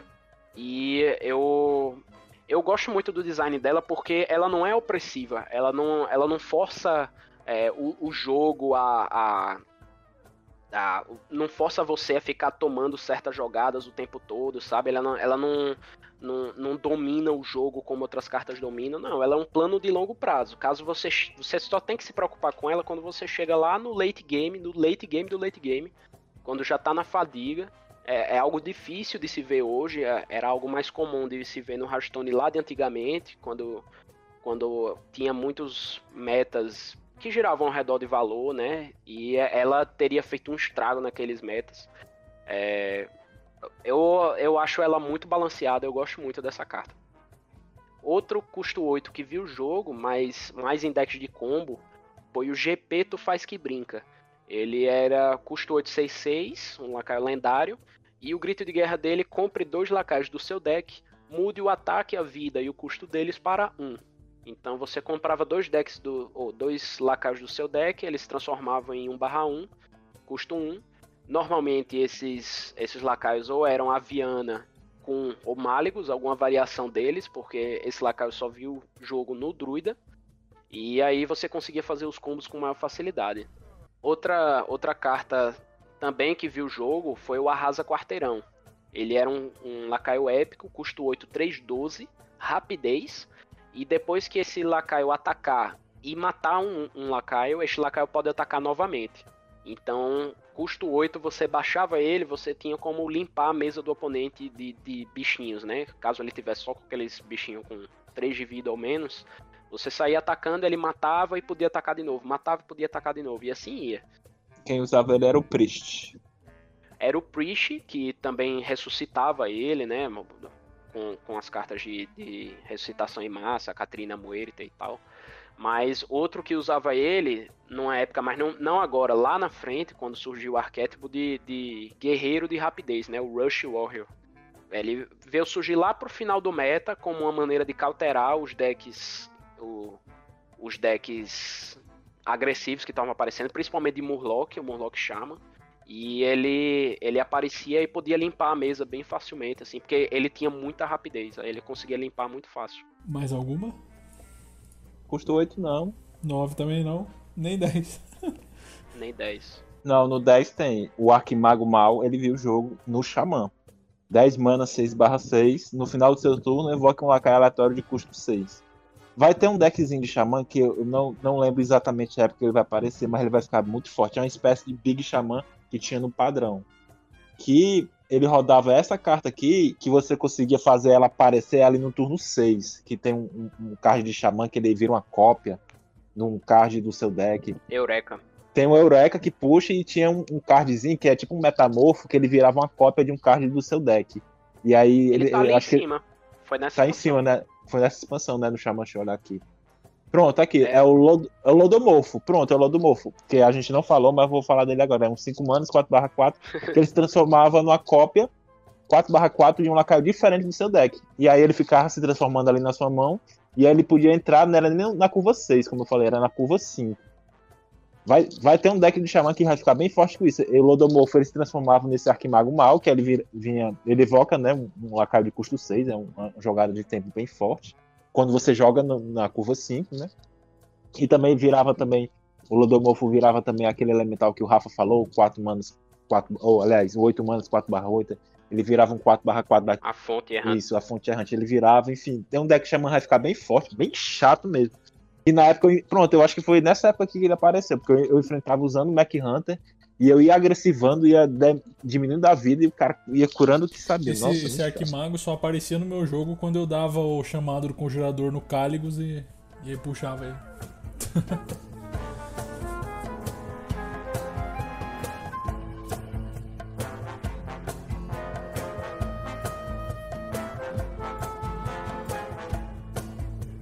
Bom, agora a gente vai dar aquela faladinha clássica do meta que rolou, né? Focando mais na questão da tier list da época.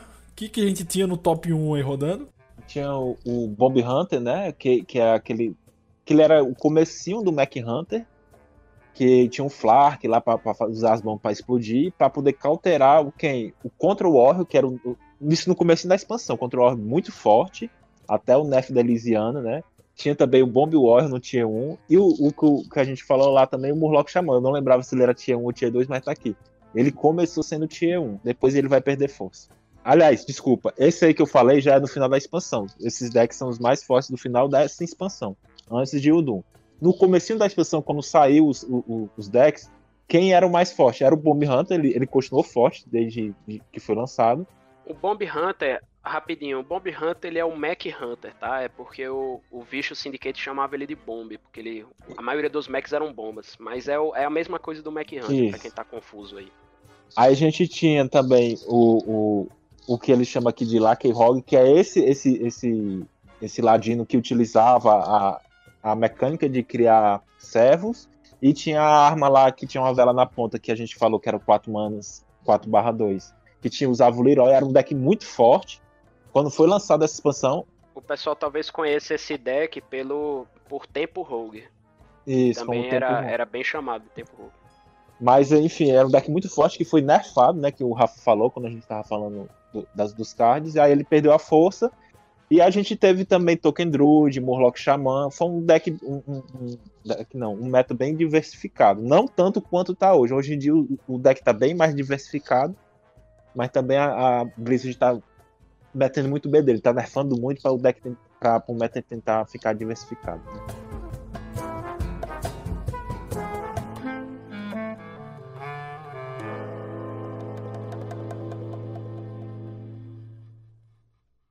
Falando um pouquinho sobre o, o design dessa expansão, como eu comentei lá no início, essa foi a primeira expansão sem o Ben Brode. E aí tava todo mundo meio, poxa, como é que vai ser? é, como é que vai ficar o Hearthstone, né? O cara era a cara do, do, do Hearthstone, do, é, ele que anunciava, fazia todos os anúncios, ele que participava, era a figura mais famosa dentro do jogo. É, como até comentei em outros, em, em outros episódios, ele a função dele na Terra foi vender pacote de Hearthstone. Ele, Deus fez o, o, o Ben Brode, ele jogou ele no mundo para vender pacote de Hearthstone. E aí tava todo mundo com medo, apreensivo de como ia ficar o jogo depois que ele saísse. E essa expansão foi assim, uma, uma foi uma beleza, porque foi uma expansão que ao mesmo tempo trazia mecânicas interessantes, é, a mecânica de bomba para o guerreiro, a- os estratagemas, os servos e tal, trazia esse, essa nova narrativa né, de bloco pra, durante o ano, to, o ano todo com uma única história. E assim, o, o- ao mesmo tempo, o power level da expansão, né, o nível de poder dela era balanceado, ela não, ela não veio quebrando, nenhum desses decks é quebrado ou, ou, ou tem, é, assim, eles têm muito potencial, são divertidos, são legais de se jogar, mas eles não, não são pra quebrar, não, não, não vieram um jogo pra como é a tática da Blizzard, né, de lançar sempre uma expansão muito mais forte, sempre subir o, nível de poder, sempre lançar carta quebrada pra vender muito pacote, pra gente se interessar, pra ir lá comprar logo. E é, eu tava com muita esperança nessa expansão, porque foi uma expansão que eu olhei assim que eu disse, poxa, um monte de carta legal e tal, eu acho que o Hearthstone tá indo por um caminho bom. É, eu acho que ele tá indo pra um caminho balanceado, regrado, moderado. Gostei dessa nova equipe, mas, mas não, não foi isso nem a pau. A partir de Udum eles voltaram a, a quebrar o jogo de novo. Eles só deram um respiro assim de, de ilusão pra depois voltar a, a- quebrar o jogo. falando assim, o Doom, o Doom mim é, realmente foi, foi uma expansão bem forte, cards bem fortes, só que ainda aceitáveis, certo? Pra mim, o desandado completo foi em Despertar dos Dragões. Pra mim, ali foi o- um dos maiores erros que eles tiveram. E pra completar o erro de Despertar dos dos Dragões, eles lançaram o Demon Hunter, que eu, eu, eu tô fazendo só o, o, Só falando Demon Panorama, Hunter, mas quando né? a gente chegar lá, é, só, só fazendo como é aquela técnica do, do- de, de escrita, né? Pronto. Eu tô fazendo só falando Demon Hunter pra quando a gente chegar lá em Cinzas, Cinzas de Terra Além, vocês verem o erro crasso que foi não a classe. Ah, botar uma classe nova, mas do jeito que Terras foi de. Cinza Além. O, o, o- É Terras de Não, Cinza, pô, eu sempre é- troco o nome, né? Eu também. É Cinza Cinza de Terra Terra Além. Não é Cinzas de Terra Além ou é Isso, é que de vez em quando você, é que de vez em quando você fala Terras de Cinza Além. Foi. Pronto. É, o, é, o, o Rise of Shadows, né, que é o, a seção das sombras, é uma expansão bem balanceada. Realmente teve alguns problemas, uns nerfs pontuais que foram necessários, mas nada de extraordinário. Veio o Doom que já aumentou um pouco o power level e chegou o Despertar dos Dragões que pra mim foi um erro crasso. o balde mesmo, muito, eles quebraram muitos cards, muitos cards mesmo. Era coisa que você olhava já no- na época que eles fazem o lançamento, indicando que, qual vão ser os cards, informando. E a gente, "Não, isso aqui não tá certo, isso aqui tá errado. E você já sabia que tava errado e lançaram mesmo assim. Tanto que lançaram e pouco depois saíram nerfando uma pá de carro, tá? Enfim. Era o contrário de Ascensão das Sombras, né? Que eu- você Isso. olhava, anunciava as cartas e dizia, porra, carta legal, velho. E, e não é um absurdo, é uma carta forte, bacana. Tô com vontade de jogar com ela. Era essa sensação que dava você passando com a Ascensão das É. Sombras. Mas ao mesmo tempo foi um dos piores metas, assim, em questão de, de tédio, de, de, de, de balanceamento também. Mas não por conta da expansão, mas por conta daquilo que o Daniel comentou no- nos outros episódios, né? Que quando saiu, rotacionou tanto Gene Baco quanto ah, as expansões de 2017, né? Um Goro, Trono de Gelo e, e Kobolds e Catacumbas. Os, as cartas de 2018 restantes, principalmente as cartas de herói, começaram a dominar o, o jogo por completo. O Zuldin, a Hagatha e o Boom. Principalmente o, o Boom. O Boom, ele chegou num ponto em que o deck de, de, de Guerreiro Controle, a carta de maior win rate, que tem a maior taxa de vitória no Mulligan, na, na hora de você escolher a carta, a, a, a carta que mais ganha jogos, se você manter ela na sua mão, era o, o Boom. O Boom. A carta de herói do Boom, que era uma, uma carta de custo 7. Então, o, o, o guerreiro nessa época tinha aquele robozinho 1-3, 1/3, que ele, ele gerava armadura e tal, muito bom contra decks agressivos. Era melhor você trocar ele e pegar o Boom, uma carta de custo 7, que você só vai jogar lá depois do que você manter ele na sua mão, de tão quebrado que ele era. Aí o meta ficou infestado de guerreiro controle, ficou completamente dominado. É, o, o, o cenário competitivo tinha acabado de mudar para o formato especialista, que aí é outra, outra discussão, cabia um episódio só disso. Mas era, era aí todo mundo levava o guerreiro controle. É, ou era guerreiro controle, ou era o, o tempo rogue, né? Que era o, o leque rogue no, no Vicious Syndicate. Ou era o, o Shirvala Paladin, o Holy Wrath Paladin. Que era o, o deck de combo, né? De dar 25 de dano, que só podia rodar porque era contra guerreiro controle, que não fazia nada e ficava juntando armadura. O, Paladin tinha tempo de, de ficar fazendo os combos dele. Mas nessa época o meta tava tão ruim, inclusive foi por causa disso que eu migrei pro modo livre. Foi justamente nessa expansão que mesmo eu, eu- sendo uma, uma das minhas favoritas em questão temática, de cartas, principalmente são cartas que eu gosto muito. Mas eu tive que migrar para o modo livre porque o padrão tava insuportável, insuportável de guerreiro controle, de, de caçador, mech e tal, tava tava de um ponto que não tava dando. Aí eu tive que ir pro modo livre, lá no modo livre eu me descobri e tal, tô lá até hoje. Mas o foi assim, um- uma das melhores expansões com um dos piores metas. Uma contradição. Eu gostei bastante da expansão, principalmente porque o Mago foi bem beneficiado. Depois pro surgimento do Highlander Mage, que é um dos meus decks favoritos de todos os tempos, junto com o Dragon Priest. Curti demais a expansão em si, ela, apesar de ter deixado o meta meio morno ali, ou meio chateante, eu gostei bastante, porque quando o Mago tá bem, eu tô bem. É basicamente isso. Então, pro Daniel, o meta saudável é quando tem Zulok. Pra mim é quando o mago tá bem. Se o mago tá bem, o meta tá saudável. É nóis. Queria agradecer então, já vou puxando aqui o fim do episódio. Agradecer ó, a participação de vocês aí. Pedir pra va- mandarem um feedback para Coracão de Pedra.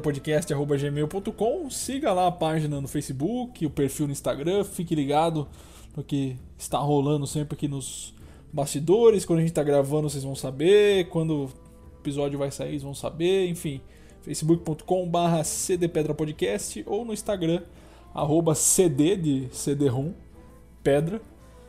E é isso. Queria deixar aí a deixa, como a gente já deixamos, deixamos a deixa bem deixadinha. Que no próximo episódio da série de história vamos falar sobre os Salvadores de Uldum.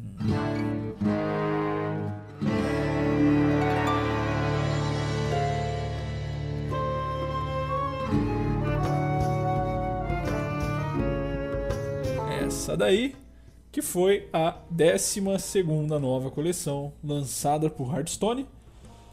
Tchau, tchau, meus amigos. Tchau, tchau para todos. E adeus. E até breve.